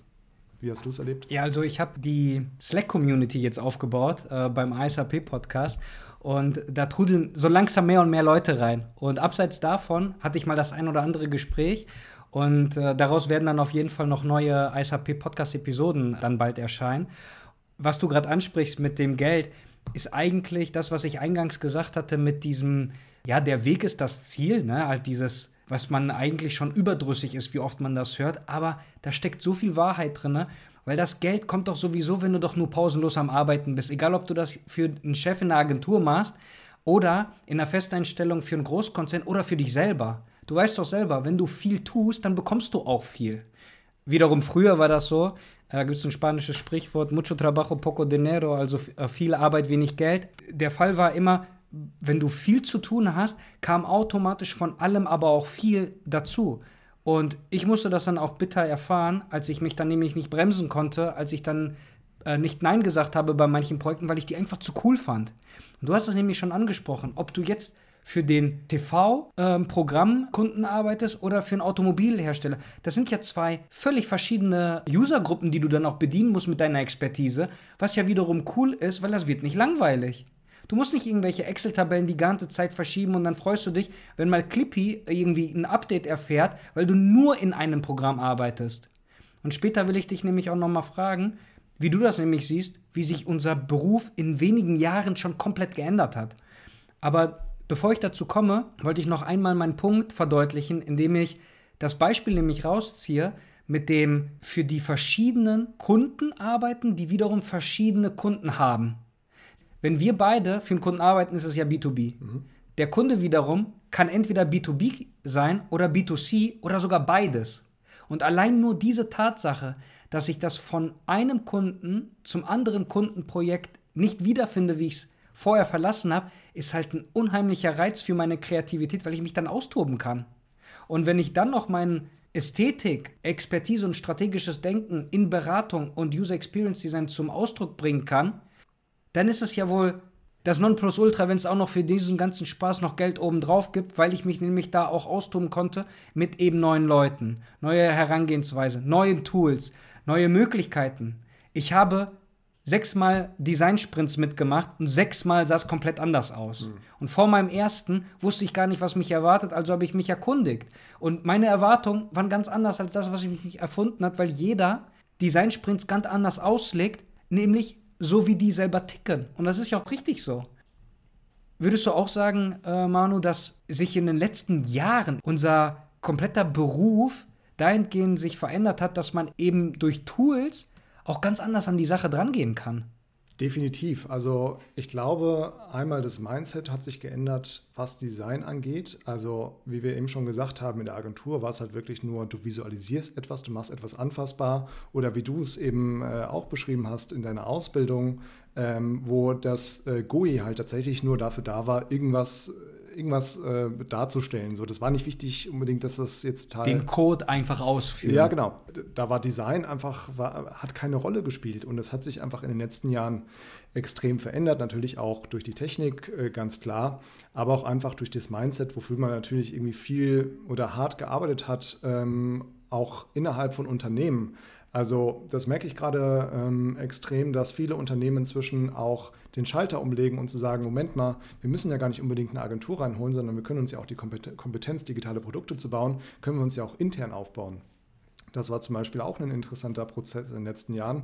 Und wie du schon gesagt hast, die Tools haben sich einfach komplett geändert.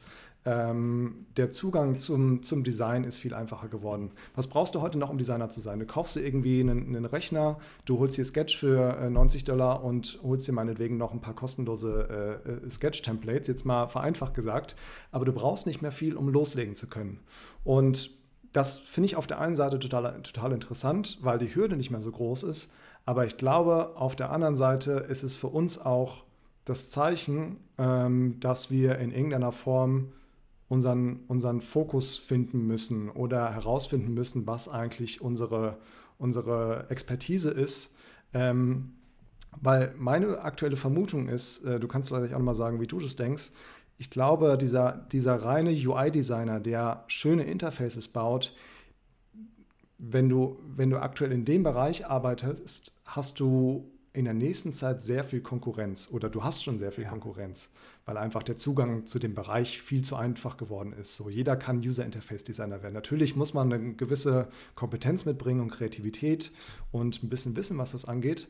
Aber ähm, ich du könntest morgen sagen, ich äh, werde User Interface Designer und dann bist du es halt. Also es ist super einfach geworden und gleichzeitig ist es halt in gewisser Form auch eine Gefahr geworden, finde ich.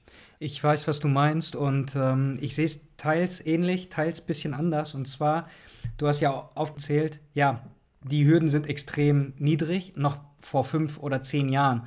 Und wenn wir mal relativ betrachten, diese ganze Sache, wie lange wir unseren Job jetzt ausführen, vor 2007 gab es unseren Job eigentlich gar nicht. Und ja. mit der Zeit ist das nicht nur entstanden, mehr und mehr etabliert und an Wichtigkeit bekommen, sondern er ändert sich auch noch ständig. In deiner Aufzählung fehlte dann noch der Kopf für die Kreativität und die zwei Arme, um es auszuführen. Aber das ist nur das Oberflächliche.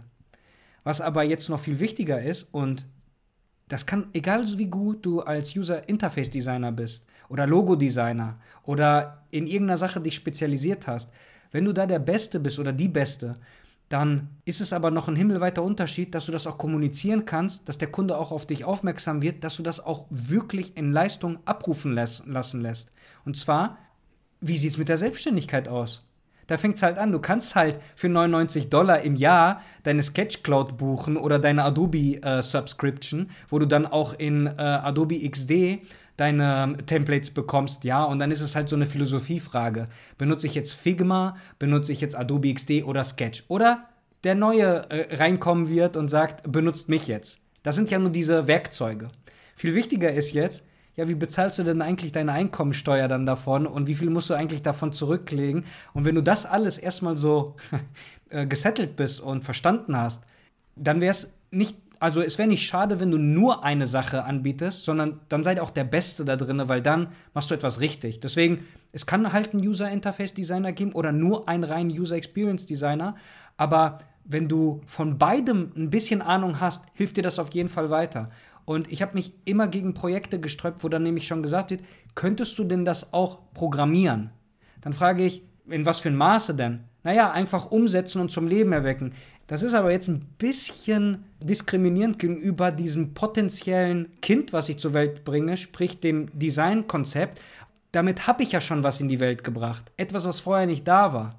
Etwas, was erst Hand und Fuß bekommt, wenn mehrere Leute mit ihrer Expertise, die nämlich hochkomplexe Berufe beinhalten. Sprich, auf der einen Seite den User Experience Designer, auf der anderen Seite den User Interface Designer, dann hast du die Developer, die sich nochmal aufsplitten in Frontend, Backend. Da muss der Server muss ja irgendwie schnell abrufbar sein, Netzwerk etc. etc. Und das Konglomerat an diesen interdisziplinären Hochexpertisen Berufen bilden erst das Ganze und dann zu verlangen, alles aus einer Person, ja, die gibt es, aber die, diese Unicorns arbeiten bei Apple, Google, Facebook und hast du nicht gesehen. Deswegen ist es immer so eine eine Sache des Erwartungsmanagements. Würdest du auch sagen, Manu, dass du in deiner Selbstständigkeit auch viel mehr an deiner Kommunikation arbeiten musstest, anstatt an deiner professionellen Expertise, die du eh abrufst? Ja, definitiv. Also ich würde sogar sagen, dass ich, ähm, ich habe gar nicht unbedingt an meinem Beruf, also wie soll ich sagen, ich glaube, mein berufliches Wissen hat sich schon weiterentwickelt, so mein, mein, meine Entwicklung im Job. Aber wie du es gesagt hast, die, die Darstellung, die, ja, das Verkaufen äh, meiner Person als Freelancer, äh, und äh, muss ich immer noch sagen, bin ich immer noch nicht fertig mit oder habe ich noch nicht das Ziel erreicht, was ich gerne haben würde, ist wahnsinnig kompliziert ähm, weil das alles auf Sachen basiert, die ich in der Festanstellung nie brauchte. So, ich muss mich irgendwie mit mir als Person auseinandersetzen. Ich muss mir irgendwie überlegen, okay, was ist eigentlich mein Fokus? Äh, warum sollen mich Leute eigentlich buchen? Und äh, das sind Sachen, an denen ich jetzt nach einem Jahr immer noch arbeite und immer noch nicht fertig bin, ähm, weil es, ich finde es wahnsinnig kompliziert ähm, für mich zum Beispiel ein Portfolio zu machen weil ich nie fertig werde damit. Es gibt immer, es ist immer meine allgemeine Unzufriedenheit, was es angeht, weil ich mir denke, ja, ist okay, aber ist irgendwie noch nicht geil und dann vergeht ein Jahr und dann sitze ich immer noch dran und es ist immer noch nichts live. Never ending story, ähm, weil ich nie zufrieden damit bin. Ich komme nie an den Punkt, wo ich sage, okay, das kann jetzt mal live, ähm, sondern es ist immer so eine, so eine allgemeine Unzufriedenheit mit den Sachen, die ich für mich persönlich mache. Das ist ein meilenweiter Unterschied von dem, was ich für Kunden mache. Aber das, was ich für mich mache, ist irgendwie, ich bin nie zufrieden damit und deswegen schaffe ich das auch nicht, dieses Portfolio mal zum Beispiel fertig zu machen. So. Du brauchst einen Perspektivwechsel. Dieses Stadion habe ich auch schon überschritten, auch viel zu lange gemacht. Häng dich nicht an den Begriff Portfolio fest, nenn es anders, nenn es eine Season, nenn es eine Staffel. Dein Kunde, wenn er dich bucht, der wird in 20 Jahren nicht nochmal zu dir kommen und sagen, könntest du mir jetzt Update 2.0 ausfahren? In 20 Jahren wird er wahrscheinlich hunderte von Iterationen gemacht haben, tausende von AB-Tests. Das ist nie fertig. Unser Job ist nie fertig. Wiederum, wenn wir gebucht werden, bringen wir es bis zu einem Punkt, bis dann, sage ich mal, der Sprint und in den Marathon, wo du dich befunden hast, fertig ist. Und dann wird gesagt, jetzt gehen wir den Weg alleine weiter.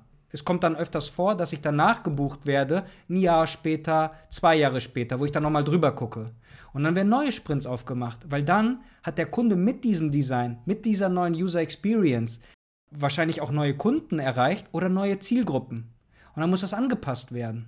Deswegen habe ich dieses Learning genommen, was ich an meinem Kunden herangebracht habe und mir zurückgespiegelt worden ist, für mein Portfolio. Ich habe einen Schlussstrich gezogen an meinen eigenen Sachen, die ich als Konzepte gemacht habe, als User Stories, die ich mal angedacht habe, als Hobbyprojekte oder wirklich transparent aufgezeigt habe, für welche Kunden ich gearbeitet habe und wie das aussieht. Und das sind ja Momentaufnahmen. Manche Portfolioeinträge sind nicht veraltet, es ist einfach ein neuer Stand, eine neue Version. Genauso wie Stranger Things gibt es drei Staffeln. Gibt es noch eine vierte? Ja, vermutlich. Die haben ja dann auch irgendwann mal einen Schlussstrich gezogen, weil dann würde es einfach sonst zu viel werden. Zu viele Episoden, zu viele verschiedene Designs. Das, was du raushauen wirst als dein Portfolio, Version 1.0, ist für dich intern wahrscheinlich noch eine Alpha-Version. Aber für jemanden, der deine Seite dann das erste Mal sieht, der noch nichts in seinem Cache hat, noch kein Cookie bestätigt hat, erstes Mal jungfräulich drauf geht, für ihn ist das die finale Version, die der gerade sieht. Und für exakt diese Leute, da versuche ich mich dann reinzudenken, wenn ich an meine eigenen Sachen denke. Parallel habe ich drei neue Baustellen an meinen drei neuen Projekten. Die sind nie fertig. Ich mache jeden Abend einen Pitch mit mir selber wann ist denn da an meinen Punkt gesetzt, in dem ich sage, es, es reicht jetzt? Weil, du weißt das ja, bei der Selbstständigkeit musst du auch irgendwann mal wieder zu dir finden und dir auch Ruhe eingestehen und auch mal sagen, ich mache jetzt mal Feierabend. Und über die letzten 10, 13 Jahre, die ich jetzt in der Selbstständigkeit bin, habe ich mir halt jetzt immer mehr Fässer aufgemacht, aber auch mehr und mehr Türen bewusst geschlossen. weil ich nämlich, wenn ich dann einmal Ja sage zu einer Tür, weiß ich, dass ich neunmal eine Tür verschlossen habe, weil ich dann nämlich 100% geben möchte, exakt in diesem Projekt, bei dem Kunden, mit dieser Zielgruppe etc. Runtergebrochen auf dein Portfolio, hau das raus und ich möchte die finale Version bei dir auf der Seite dann sehen, weil für mich sieht das dann einfach, okay, das macht der Manu. Und dann erklärst du das, entweder mit einem kleinen Text dazu oder mach einfach ein Kommentarfeld, wo du dann Leute um Feedback bittest. Das ist dann gleichzeitig die erste Anlaufstelle, wenn jemand Interesse hat, mit dir zusammenzuarbeiten. Wenn du aber jetzt gar nichts online hättest, dann hast du ja nichts mal, da hast du ja noch nicht mal eine digitale Visitenkarte von dir. Das, was der Kunde selber möchte und du ihm lieferst, das kannst du dir auch selber eingestehen und auch brauchst du nicht mal abverlangen, einfach machen. Und dann schleifst du immer wieder nach, weil die Kunden wachsen ja mit dir. Du wächst ja auch mit den Kunden. Wiederum spiegelt sich das dann in dein Portfolio wieder. Was ich nie sagen werde, ist, boah, vor zehn Jahren, das sah aber boah, unterirdisch aus. Nee, vor zehn Jahren sah das genauso aus, weil ich da nämlich genauso weit war mit meiner Expertise und mit meinem Empfinden vom Ganzen. Schlimm wäre es, wenn es nach zehn Jahren genauso aussehen würde und ich dann keine ähm, Iterationsschritte gemacht habe, keine eigenen internen Updates, meine Firmware gar nicht geupdatet habe. Da ist nämlich dann auch die Unterscheidung, so ein Portfolio ist halt eben nie fertig. Das sind, das sind Sachen, die man halt einfach lernt, wenn man in die Selbstständigkeit reinkommt. Selbstständigkeit ist ja nicht einfach nur eine andere Form des Arbeitens, dass man sagt, ich bin jetzt einfach nicht mehr festangestellt, sondern ich bin jetzt halt Freelancer. Du begibst dich auch sofort in eine, in eine komplett andere Umgebung, dass du dich mit diesen Themen auseinandersetzen musst, äh, wie zum Beispiel äh, dem Portfolio. Und äh, das sind genau diese Erfahrungen, die ich halt gerade mache, dass ich jetzt sage, okay, es ist jetzt vielleicht nicht fertig, aber es ist von dem Moment ist es jetzt fertig, weil es genau in der Situation gerade äh, für mich passt und irgendwie fertig ist und es ist jetzt halt die erste Iteration. Ich meine, das ist ja eine grundsätzliche Haltung, die man ja gegenüber Design haben sollte. Es ist immer iterativ, es ist gerade in der Situation, in dem Moment gerade das Produkt genau das Richtige. Ähm, und das sind auch äh, einfach Themen, mit denen ich mich jetzt irgendwie beschäftigen muss. Und äh, muss aber auch auf der anderen Seite sagen, der, der Weg oder der, der Übergang von der Festanstellung zum Freelancer ist halt wahnsinnig einfach. Also ich weiß nicht, wie du es empfunden hast, aber man kann vielleicht kritisieren, dass viele Sachen in Deutschland bürokratisch sind und irgendwie ewig dauern. Aber Freelancer zu werden ist so einfach. Das hätte ich mir das hätte ich vorher nicht gedacht. Ich habe äh, ein, paar, ein paar Kumpels von mir sind Freelancer, was übrigens auch extrem geholfen hat, Leute in der, in, im Umfeld zu haben, die das schon mal gemacht haben oder schon machen aktuell. Und die gesagt haben, du mach dir gar keinen Kopf, ähm, sag dem Finanzamt, dass du jetzt Freelancer bist. Die bereiten das dann alles vor. Und dann suchst du dir im besten Fall noch einen Steuerberater. Das ist wirklich, sucht euch einen Steuerberater, wenn ihr Freelancer werden wollt. ähm, weil ansonsten seid ihr nur mit Finanzen beschäftigt. Ähm, und dann kann es auch schon losgehen. Also es ist super easy, das zu machen. Ähm, und das ist halt auch ein Punkt, an dem ich gerade bin, ähm, dass ich halt sage, es ist in der Situation gerade genau das richtige, Freelancer zu sein. Ich fühle mich super wohl mit dem, was ich gerade tue. Ähm, aber ich komme auch immer wieder an den Punkt, wo es um Festanstellung geht. An dem Punkt wirst du bestimmt auch schon mehrmals in den letzten Jahren gekommen sein, wo es irgendwelche Angebote gab oder du mal irgendwie eine Nachricht erhalten hast mit, okay, äh, eine Anstellung, eine Festanstellung als Angebot. Ähm, und ich glaube oder ich persönlich finde es zum Beispiel gesund, regelmäßig zu hinterfragen, okay, ist gerade Freelancing eigentlich das Richtige? Weil was ich halt nicht tue, ist grundsätzlich eine Festanstellung auszuschließen. Ich glaube, viele machen das und sagen, Festanstellung habe ich nie wieder Bock drauf. Aber ich glaube, es ist gesund, regelmäßig zu hinterfragen, ist das eigentlich gerade das Richtige? Ist Freelancing gerade das Richtige? Ähm, ist die Festanstellung vielleicht sogar teilweise interessanter? Ähm, das, ist, äh, das ist auch so eine Erfahrung, die ich jetzt einfach gemacht habe, regelmäßig das zu hinterfragen, was ich tue, ob es jetzt im Design ist oder auch tatsächlich beruflich äh, und sich immer zu überlegen, okay, ist gerade eigentlich das, was ich in dem Moment tue, das Richtige und das, was mich die nächsten Wochen oder Monate glücklich macht. Ähm, weil grundsätzlich Sachen auszuschließen, wie zum Beispiel eine Festanstellung, hätte ich persönlich die Sorge, dass ich damit irgendwann extrem äh, auf die Nase falle, wenn ich alles, was um mich herum passiert, irgendwie ausschließe. Wie, wie geht es dir damit? Mhm. Hattest du auch schon mal solche Erfahrungen? Ich erinnere mich, ich hatte ja mal eine Umfrage auf LinkedIn gepostet. Und zwar war deine erste eigene Kündigung beängstigend für dich. Yep, nope. Und ich erinnere mich, du hast mit Yep gestimmt. Ja. Deswegen würde ich jetzt Ja. gerne erstmal mit einer Gegenfrage anfangen. Ja. Was ging dir denn durch den Kopf, als du das erste Mal gekündigt hast? Es war, glaube ich, erstmal die Art und Weise, wie ich es formuliere. Und ich glaube, das ist am Ende entscheidend, wie man langfristig auch mit der Firma und dem Kollegen ähm, verbleibt oder in Kontakt bleibt. Es war erstmal die Art und Weise, okay, wie sage ich denn das jetzt?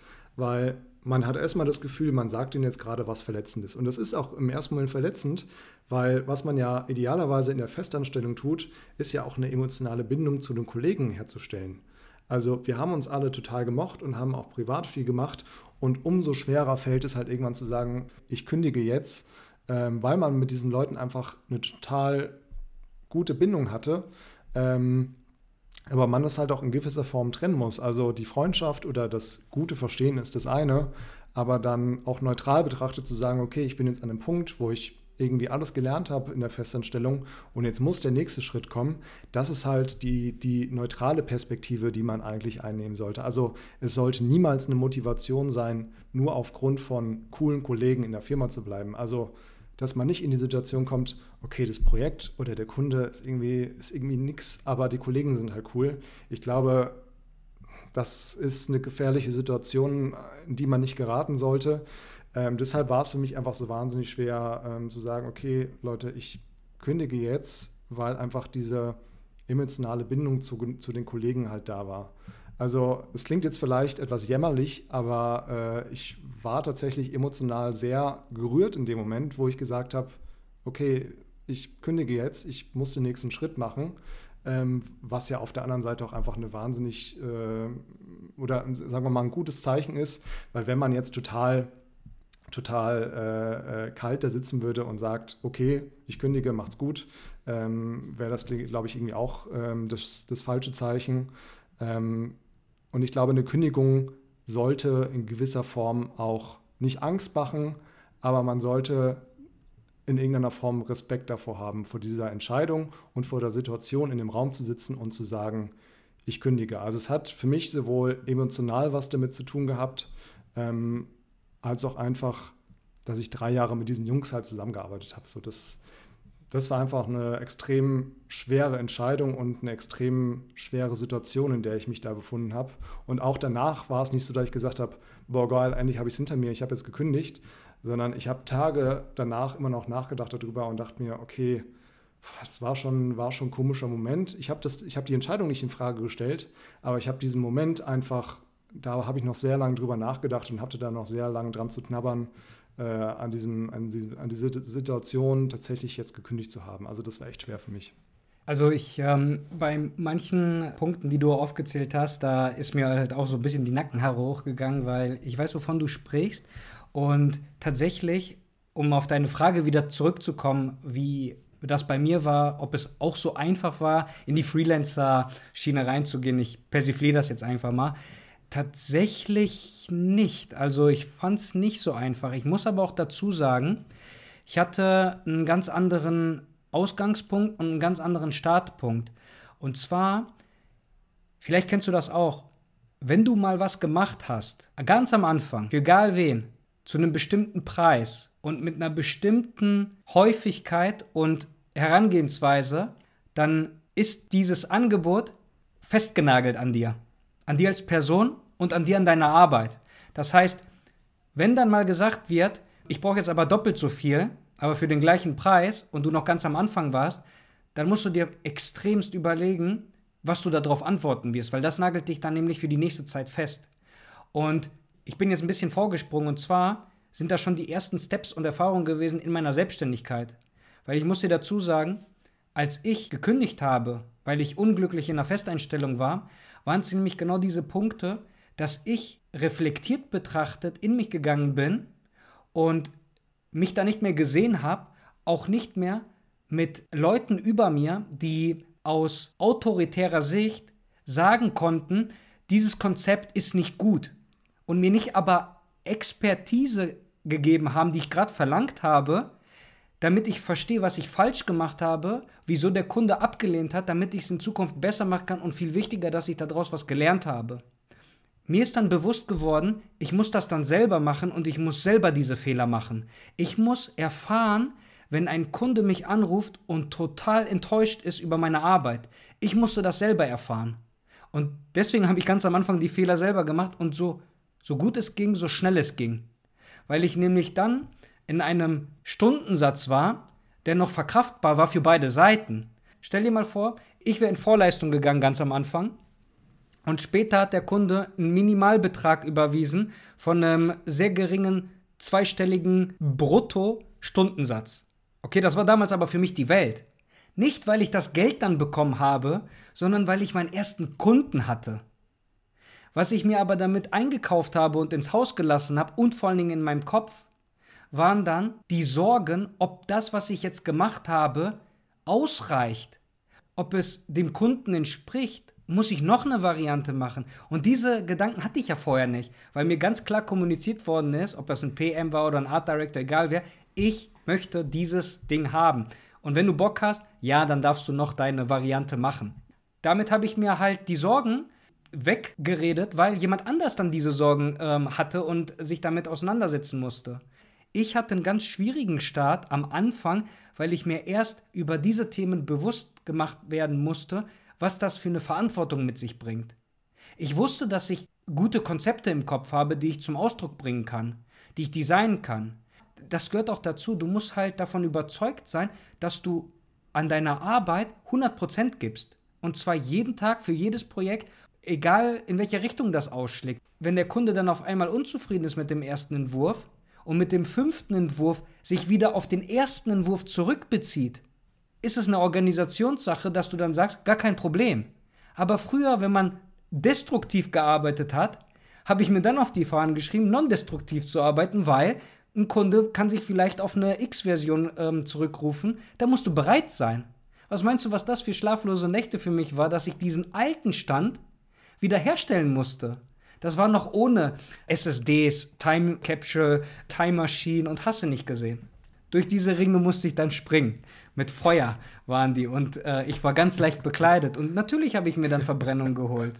Um jetzt fast forward auf meine jetzigen Projekte zu gucken, mir fehlt das natürlich nicht. Mir fehlt das nicht, dass jetzt ein Kunde anruft und sagt, wir sind total unzufrieden mit dir, wir müssen alles nochmal neu machen oder so weiter. Nein, jetzt freut es mich, wenn ich so eine Art von Feedback bekomme, was aber sich wie Kritik anhören würde für den Christos von 2000 irgendwann. Und zwar heißt das, hm, wir haben AB-Test gemacht und diese Variante scheint nicht gut zu klicken. Wenn das diese Maschine sagt, dann gucken wir einfach, dass wir eine neue Variante machen, verbessern etwas und gucken, wie sie dann geklickt wird. Mal sehen, was dann die Maschine ausspuckt. Das ist ja eine ganz andere Herangehensweise an Kritik, Feedback und an Stresspotenzial, weil nie was fertig ist. Im Speziellen in unserem Bereich. Aber irgendwann mal muss man Schlussstrich ziehen. Alle sind auf derselben Agenda und damit geht man dann online. Aus diesen Erfahrungen heraus konnte ich dann in mich gehen, wenn ich das gemacht habe, wo ich wusste, ich bin Experte drin in diesen Bereichen, dass ich mich dann in meiner Freizeit mit Steuern auseinandersetzen durfte mit IHK-Beiträgen, mit dem Rechnungskopf, mit der Umsatzsteuer. Dann habe ich ähm, ein ausländisches ähm, Programm gekauft, US-Dollar. Ja, dann was mache ich jetzt mit dieser Rechnung? Solche Geschichten. Und natürlich dann Steuerberater geholt, da reingewachsen, ganz andere Gespräche geführt über die Jahre. Und genau das ist es, dass es eben nicht einfach war für mich, aber mit der Zeit einfacher wurde, weil nämlich die Herausforderung, ich, ich bin mitgewachsen. Bei mir ist auch nicht alles toll, ähm, so sollte das nicht klingen. Also ich habe auch regelmäßig zum Beispiel die Situation, wo ich äh, Existenzängste habe. So, ich denke mir jedes Mal, was ist, wenn ich morgen keinen Kunden mehr habe? Das ist immer, viele sagen immer, boah, du verdienst ja voll viel Geld als Freelancer, äh, aber das ist doch, äh, warum verdiene ich nicht so viel Geld? Ja, aber ich habe halt auch ein gewisses Risiko, weil wenn ProSieben und Audi morgen sagen, sorry, äh, wir brauchen dich nicht mehr oder was auch immer, dann bist du weg vom Fenster. Dann gibt es keine Kündigungsfrist oder was auch immer, sondern du bist halt weg. Das ist nun mal das Risiko, was man in irgendeiner Form mit sich trägt. Und das ist mir halt auch regelmäßig schon, wie gesagt, über den Weg gelaufen, dass ich gemerkt habe, okay, oh Mann, vielleicht sollte ich doch in die Festanstellung gehen, äh, weil ab morgen könnte alles vorbei sein. Ich glaube, diese, diese Existenzängste sind in gewisser Form gesund und gut, ähm, weil man genau dann an dem Punkt ist und auch hinterfragt, okay, ist das eigentlich gerade das Richtige ähm, oder sollte ich vielleicht irgendwas Alternatives machen, vielleicht doch in eine Festanstellung gehen. Ja, deswegen finde ich das auch interessant, dass du dich dann immer selbst reflektierst und fragst, ey, ist das gerade die richtige Herangehensweise an mir selber als Person, wie ich auch nach außen wirken möchte? Oder gehe ich jetzt von der Selbstständigkeit wieder in die Festeinstellung zurück? Und das finde ich, das ist sehr löblich, weil bei, bei vielen gibt es ja entweder, nee, ich bin gerade in, ich sag mal, in dieser Komfortzone und mir geht es einfach zu gut, deswegen möchte ich nichts etwas anderes machen. Vielleicht reizt es mich, aber vielleicht ist auch alles in Ordnung so weiter. Vielleicht sind die kleinen Kriege, die ich hier intern führe, gar nicht so schlimm, deswegen bleibe ich hier. Oder eben als Selbstständiger, nee, die ganzen Nachteile, die wir auch eingangs besprochen haben, die von dir ja auch ähm, thematisiert worden sind mit dem, ähm, ich sag mal, Fernweh und Kollegen etc. Ähm, auf der anderen Seite, ja, gibt es halt extreme Vorteile für den einen, der in die Selbstständigkeit geht. Und manche machen sogar eine Zwischenlösung die machen sich nebenberuflich, kleingewerblich äh, selbstständig, aber sind immer noch in einer Festeinstellung, weil es bringt dann die Vorteile, dass du dich selber nicht um die Krankenversicherung kümmern musst. Einkommensteuer wird dann direkt ähm, in deiner Abrechnung von deinem Arbeitgeber hinfällig. Rentenversicherung, zwar nicht viel, hast aber immer noch ein bisschen was da.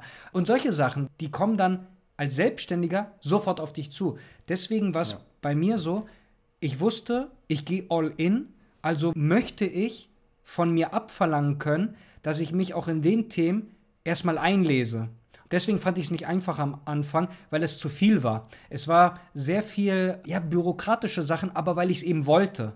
Dann erst bin ich zu einem Steuerberater gegangen. Dann erst habe ich mir größere Kunden überhaupt zugetraut. Und dann erst wusste ich auch, wo ich meinen Preis ansetzen kann, wie viel ich mir selber wert bin, was meine Arbeit widerspiegeln soll. Aus diesem Ganzen ist das dann mehr und mehr geworden, dass ich dann gesagt habe, ich fühle mich jetzt wohl und ja, immer noch kommen total viele neue Sachen auf mich zu, äh, wo ich dachte, ich wüsste eigentlich schon viel über Steuern.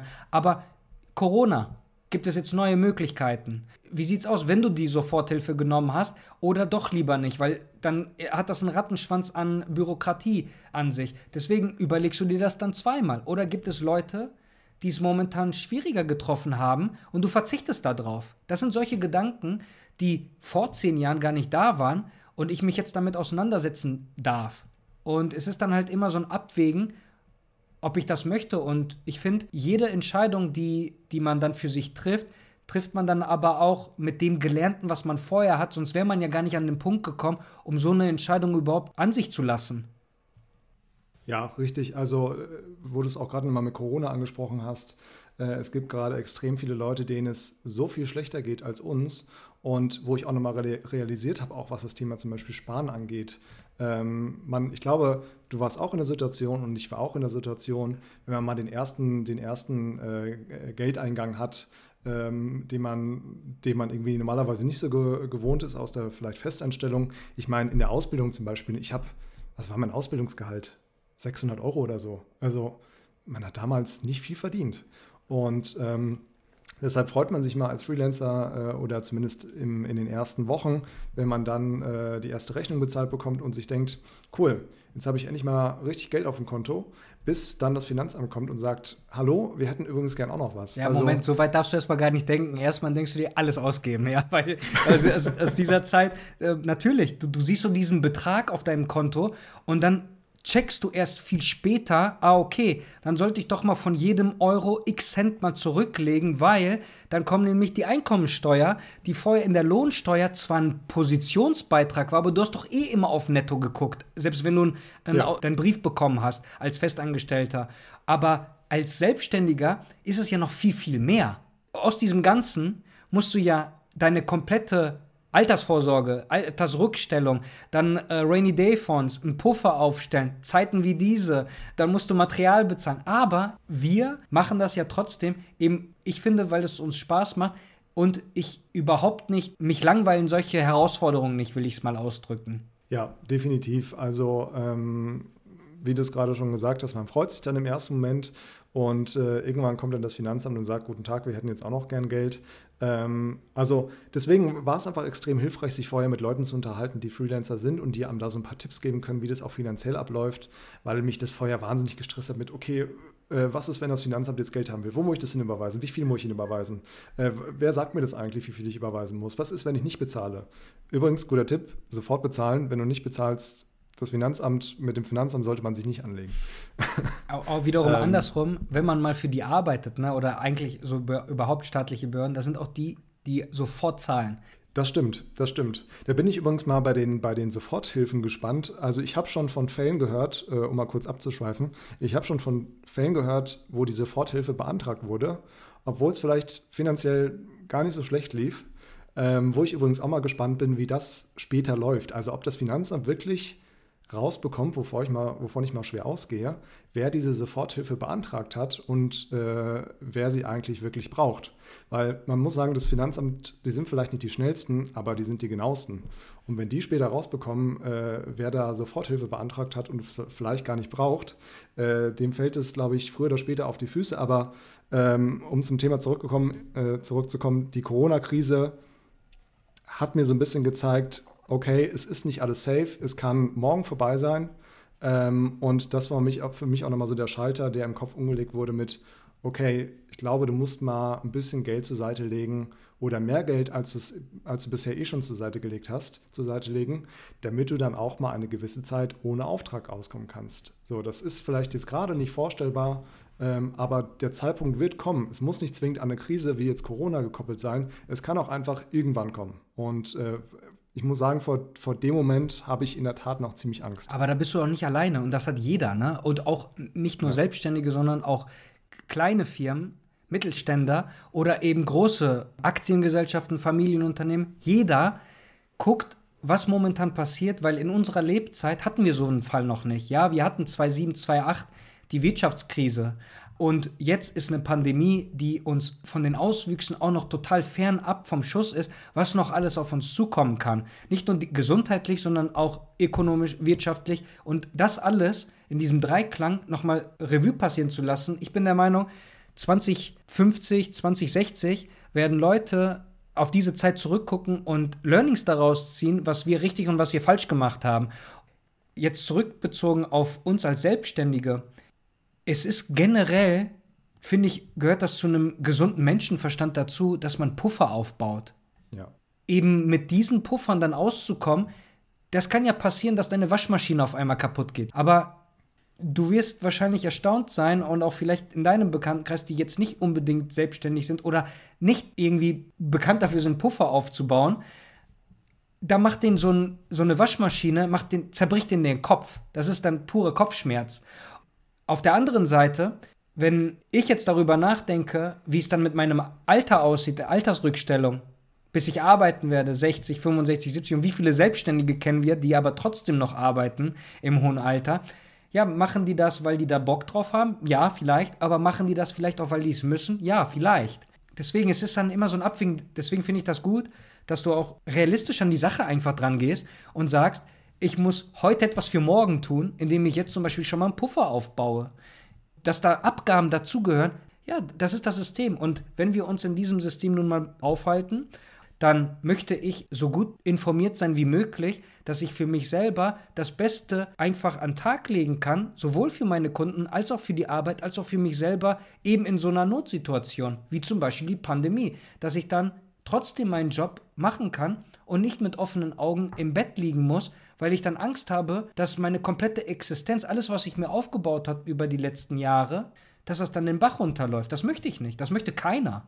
Ja, wenn es diese Spielregeln gibt, dann möchte ich die wissen. Genauso wie es beim, beim Fußball ein Abseits gibt und da bewege ich mich auf sehr äh, dünnem Eis. Ne? Ich bin da absolut kein Experte, aber Es, es reicht ja, auch wenn du nur als Fan dich auf eine Tribüne stellst, weil da gibt es doch auch gewisse Regeln und Systeme, dass die Bockwurst, die da dort nicht schmeckt, aber 7 Euro kostet. Und wenn du dann aber noch die Cola dazu haben willst, ja, die kostet auch nochmal 6 Euro. Das sind dann halt diese Systeme, die da sind. Aber warum? Du gehst dahin, weil du Spaß haben möchtest, weil du dann etwas siehst, wofür du bezahlt hast. Gehst du auf einem Rockkonzert, da brauchst du dich nicht wundern, wenn du auf der Tribüne sitzt und die vor dir aufstehen und du dann nichts siehst, weil du sitzt. Nein, deswegen geht man nicht auf einem Rockkonzert. Da sind dann halt so diese Systeme, die dann einfach natürlich kommen. Und wie bei uns in der Selbstständigkeit gibt es halt nun mal diese Systeme, wie eben die Steuern. Und die sind da. Am Anfang habe ich das noch irgendwie betrachtet so, weil jeder etwas dagegen sagt, muss ich auch eine Anti-Meinung dagegen haben. Ja, jeder hat irgendwas zu beklagen, aber ich habe keinen Bock darauf. Ich will einfach Spaß haben mit dem, was ich mache und da gehört das nun mal dazu. Ja, richtig. Also ich habe auch keine Lust, mich darüber zu beschweren und zu sagen, oh, was muss ich viele Steuern zahlen und äh, nach dem Motto, mit dem, mit dem Smoking gehe ich auch zur Mülltonne, um irgendwie Steuern zu sparen oder so ein Quatsch. Äh, ich zahle das, was es zu zahlen gibt.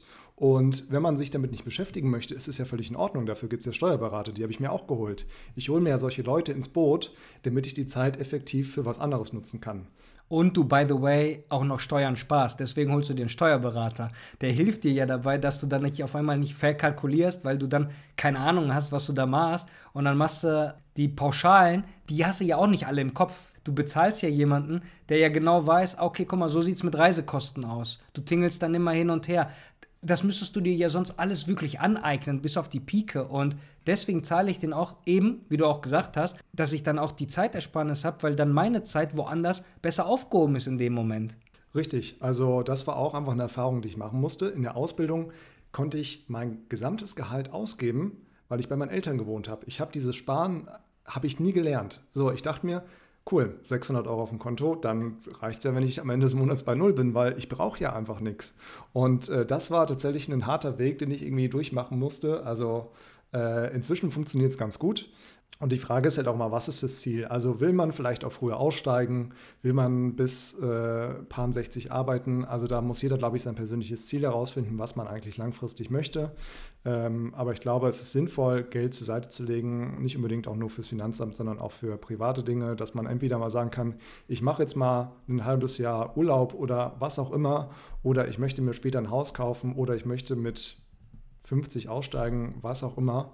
Ähm, aber ich glaube, es ist sinnvoll, einen, einen gewissen Teil des Geldes zur Seite zu legen, weil ich auch an den Punkt gekommen bin, wo ich gemerkt habe, okay, ich shoppe zwar gerne und kaufe mir auch irgendwie Gadgets oder neue, neue iPhones oder so ein Quatsch, äh, ich als alter Apple-Jünger, aber irgendwann kommt man auch an den Punkt, wo man merkt, okay, das macht einen nur noch so bedingt glücklich. Mhm. Und man überlegt, was macht mich eigentlich glücklich? Mich macht glücklich, wenn ich weiß, nicht unbedingt, mir kann finanziell nichts passieren. Davon sind wir, glaube ich, noch alle sehr weit entfernt. Aber ich weiß zumindest, ich bin in gewisser Form abgesichert und kann mir überlegen, ähm, wie ich in Zukunft arbeiten möchte. Ich erkaufe mir sozusagen oder ich erspare mir eine gewisse Flexibilität in dem Moment. Und die ist für mich viel wertvoller inzwischen, als jetzt äh, eine neue Playstation hier stehen zu haben oder so. Also ich glaube, ähm, um das Thema Selbstständigkeit nochmal so ein bisschen äh, abzuschließen, es gibt total viele Learnings, die man macht, egal ob es ein Beruf ist, was Design angeht oder auch jetzt halt die Finanzen. Also ähm, es gibt total viele Dinge, über die ich vorher nie nachgedacht hätte, die ich jetzt gerade erlebe, die ich jetzt gerade lerne und auch mal auf die Schnauze falle. Das gehört halt dazu. Ähm, aber danach muss man halt aufstehen und sagen, okay, das war jetzt halt mal Kacke, aber was habe ich daraus gelernt und wie kann ich es halt anwenden?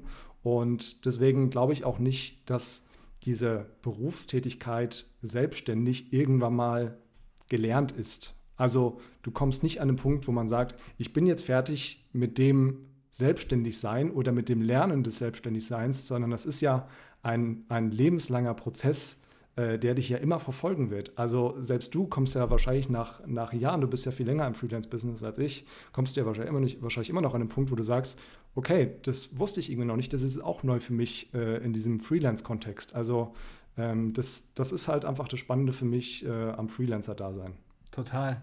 Dem kann ich eigentlich nichts hinzufügen und äh, würde sagen, es hat mega viel Spaß gemacht und äh, wir haben jetzt erstmal so einen ersten Kontakt gepflegt, wo wir sagen, okay, ich merke, wir haben ziemlich viele Gemeinsamkeiten und ich fand es auch interessant, dass du gesagt hast, bis hierhin bist du halt nicht nur also glücklich und finanziell abgesichert, sondern auch du überlegst, kann das denn auch langfristig mein, mein Ziel sein, in die Selbstständigkeit weiter äh, meiner Profession nachzugehen? Oder gehe ich irgendwann mal wieder zurück aus den genannten Gründen in die Selbstständigkeit, äh, von der Selbstständigkeit meinte ich, zurück in die Festeinstellung. Und ich finde, das könnte man vielleicht in einem Follow-up, wenn du da wieder Bock drauf hast, mal wieder vertiefen oder wir reden auch über andere Themen, weil wir haben auch so viele andere Punkte einfach angeschnitten. Ich würde einfach vorschlagen, wir machen jetzt einfach mal einen Punkt hier für diese Episode und erzähl mal den Zuhörer, wo finden die dich denn online? Ähm, online auf jeden Fall auf LinkedIn und äh, Xing. Äh, dort könnt ihr mich äh, auf jeden Fall finden. Äh, das Thema Portfolio, wie ich ja gerade schon äh, so toll angeteased habe, ist ja noch in der Arbeit. Äh, mit deinem Input werde ich das Thema jetzt auf jeden Fall nochmal vorantreiben.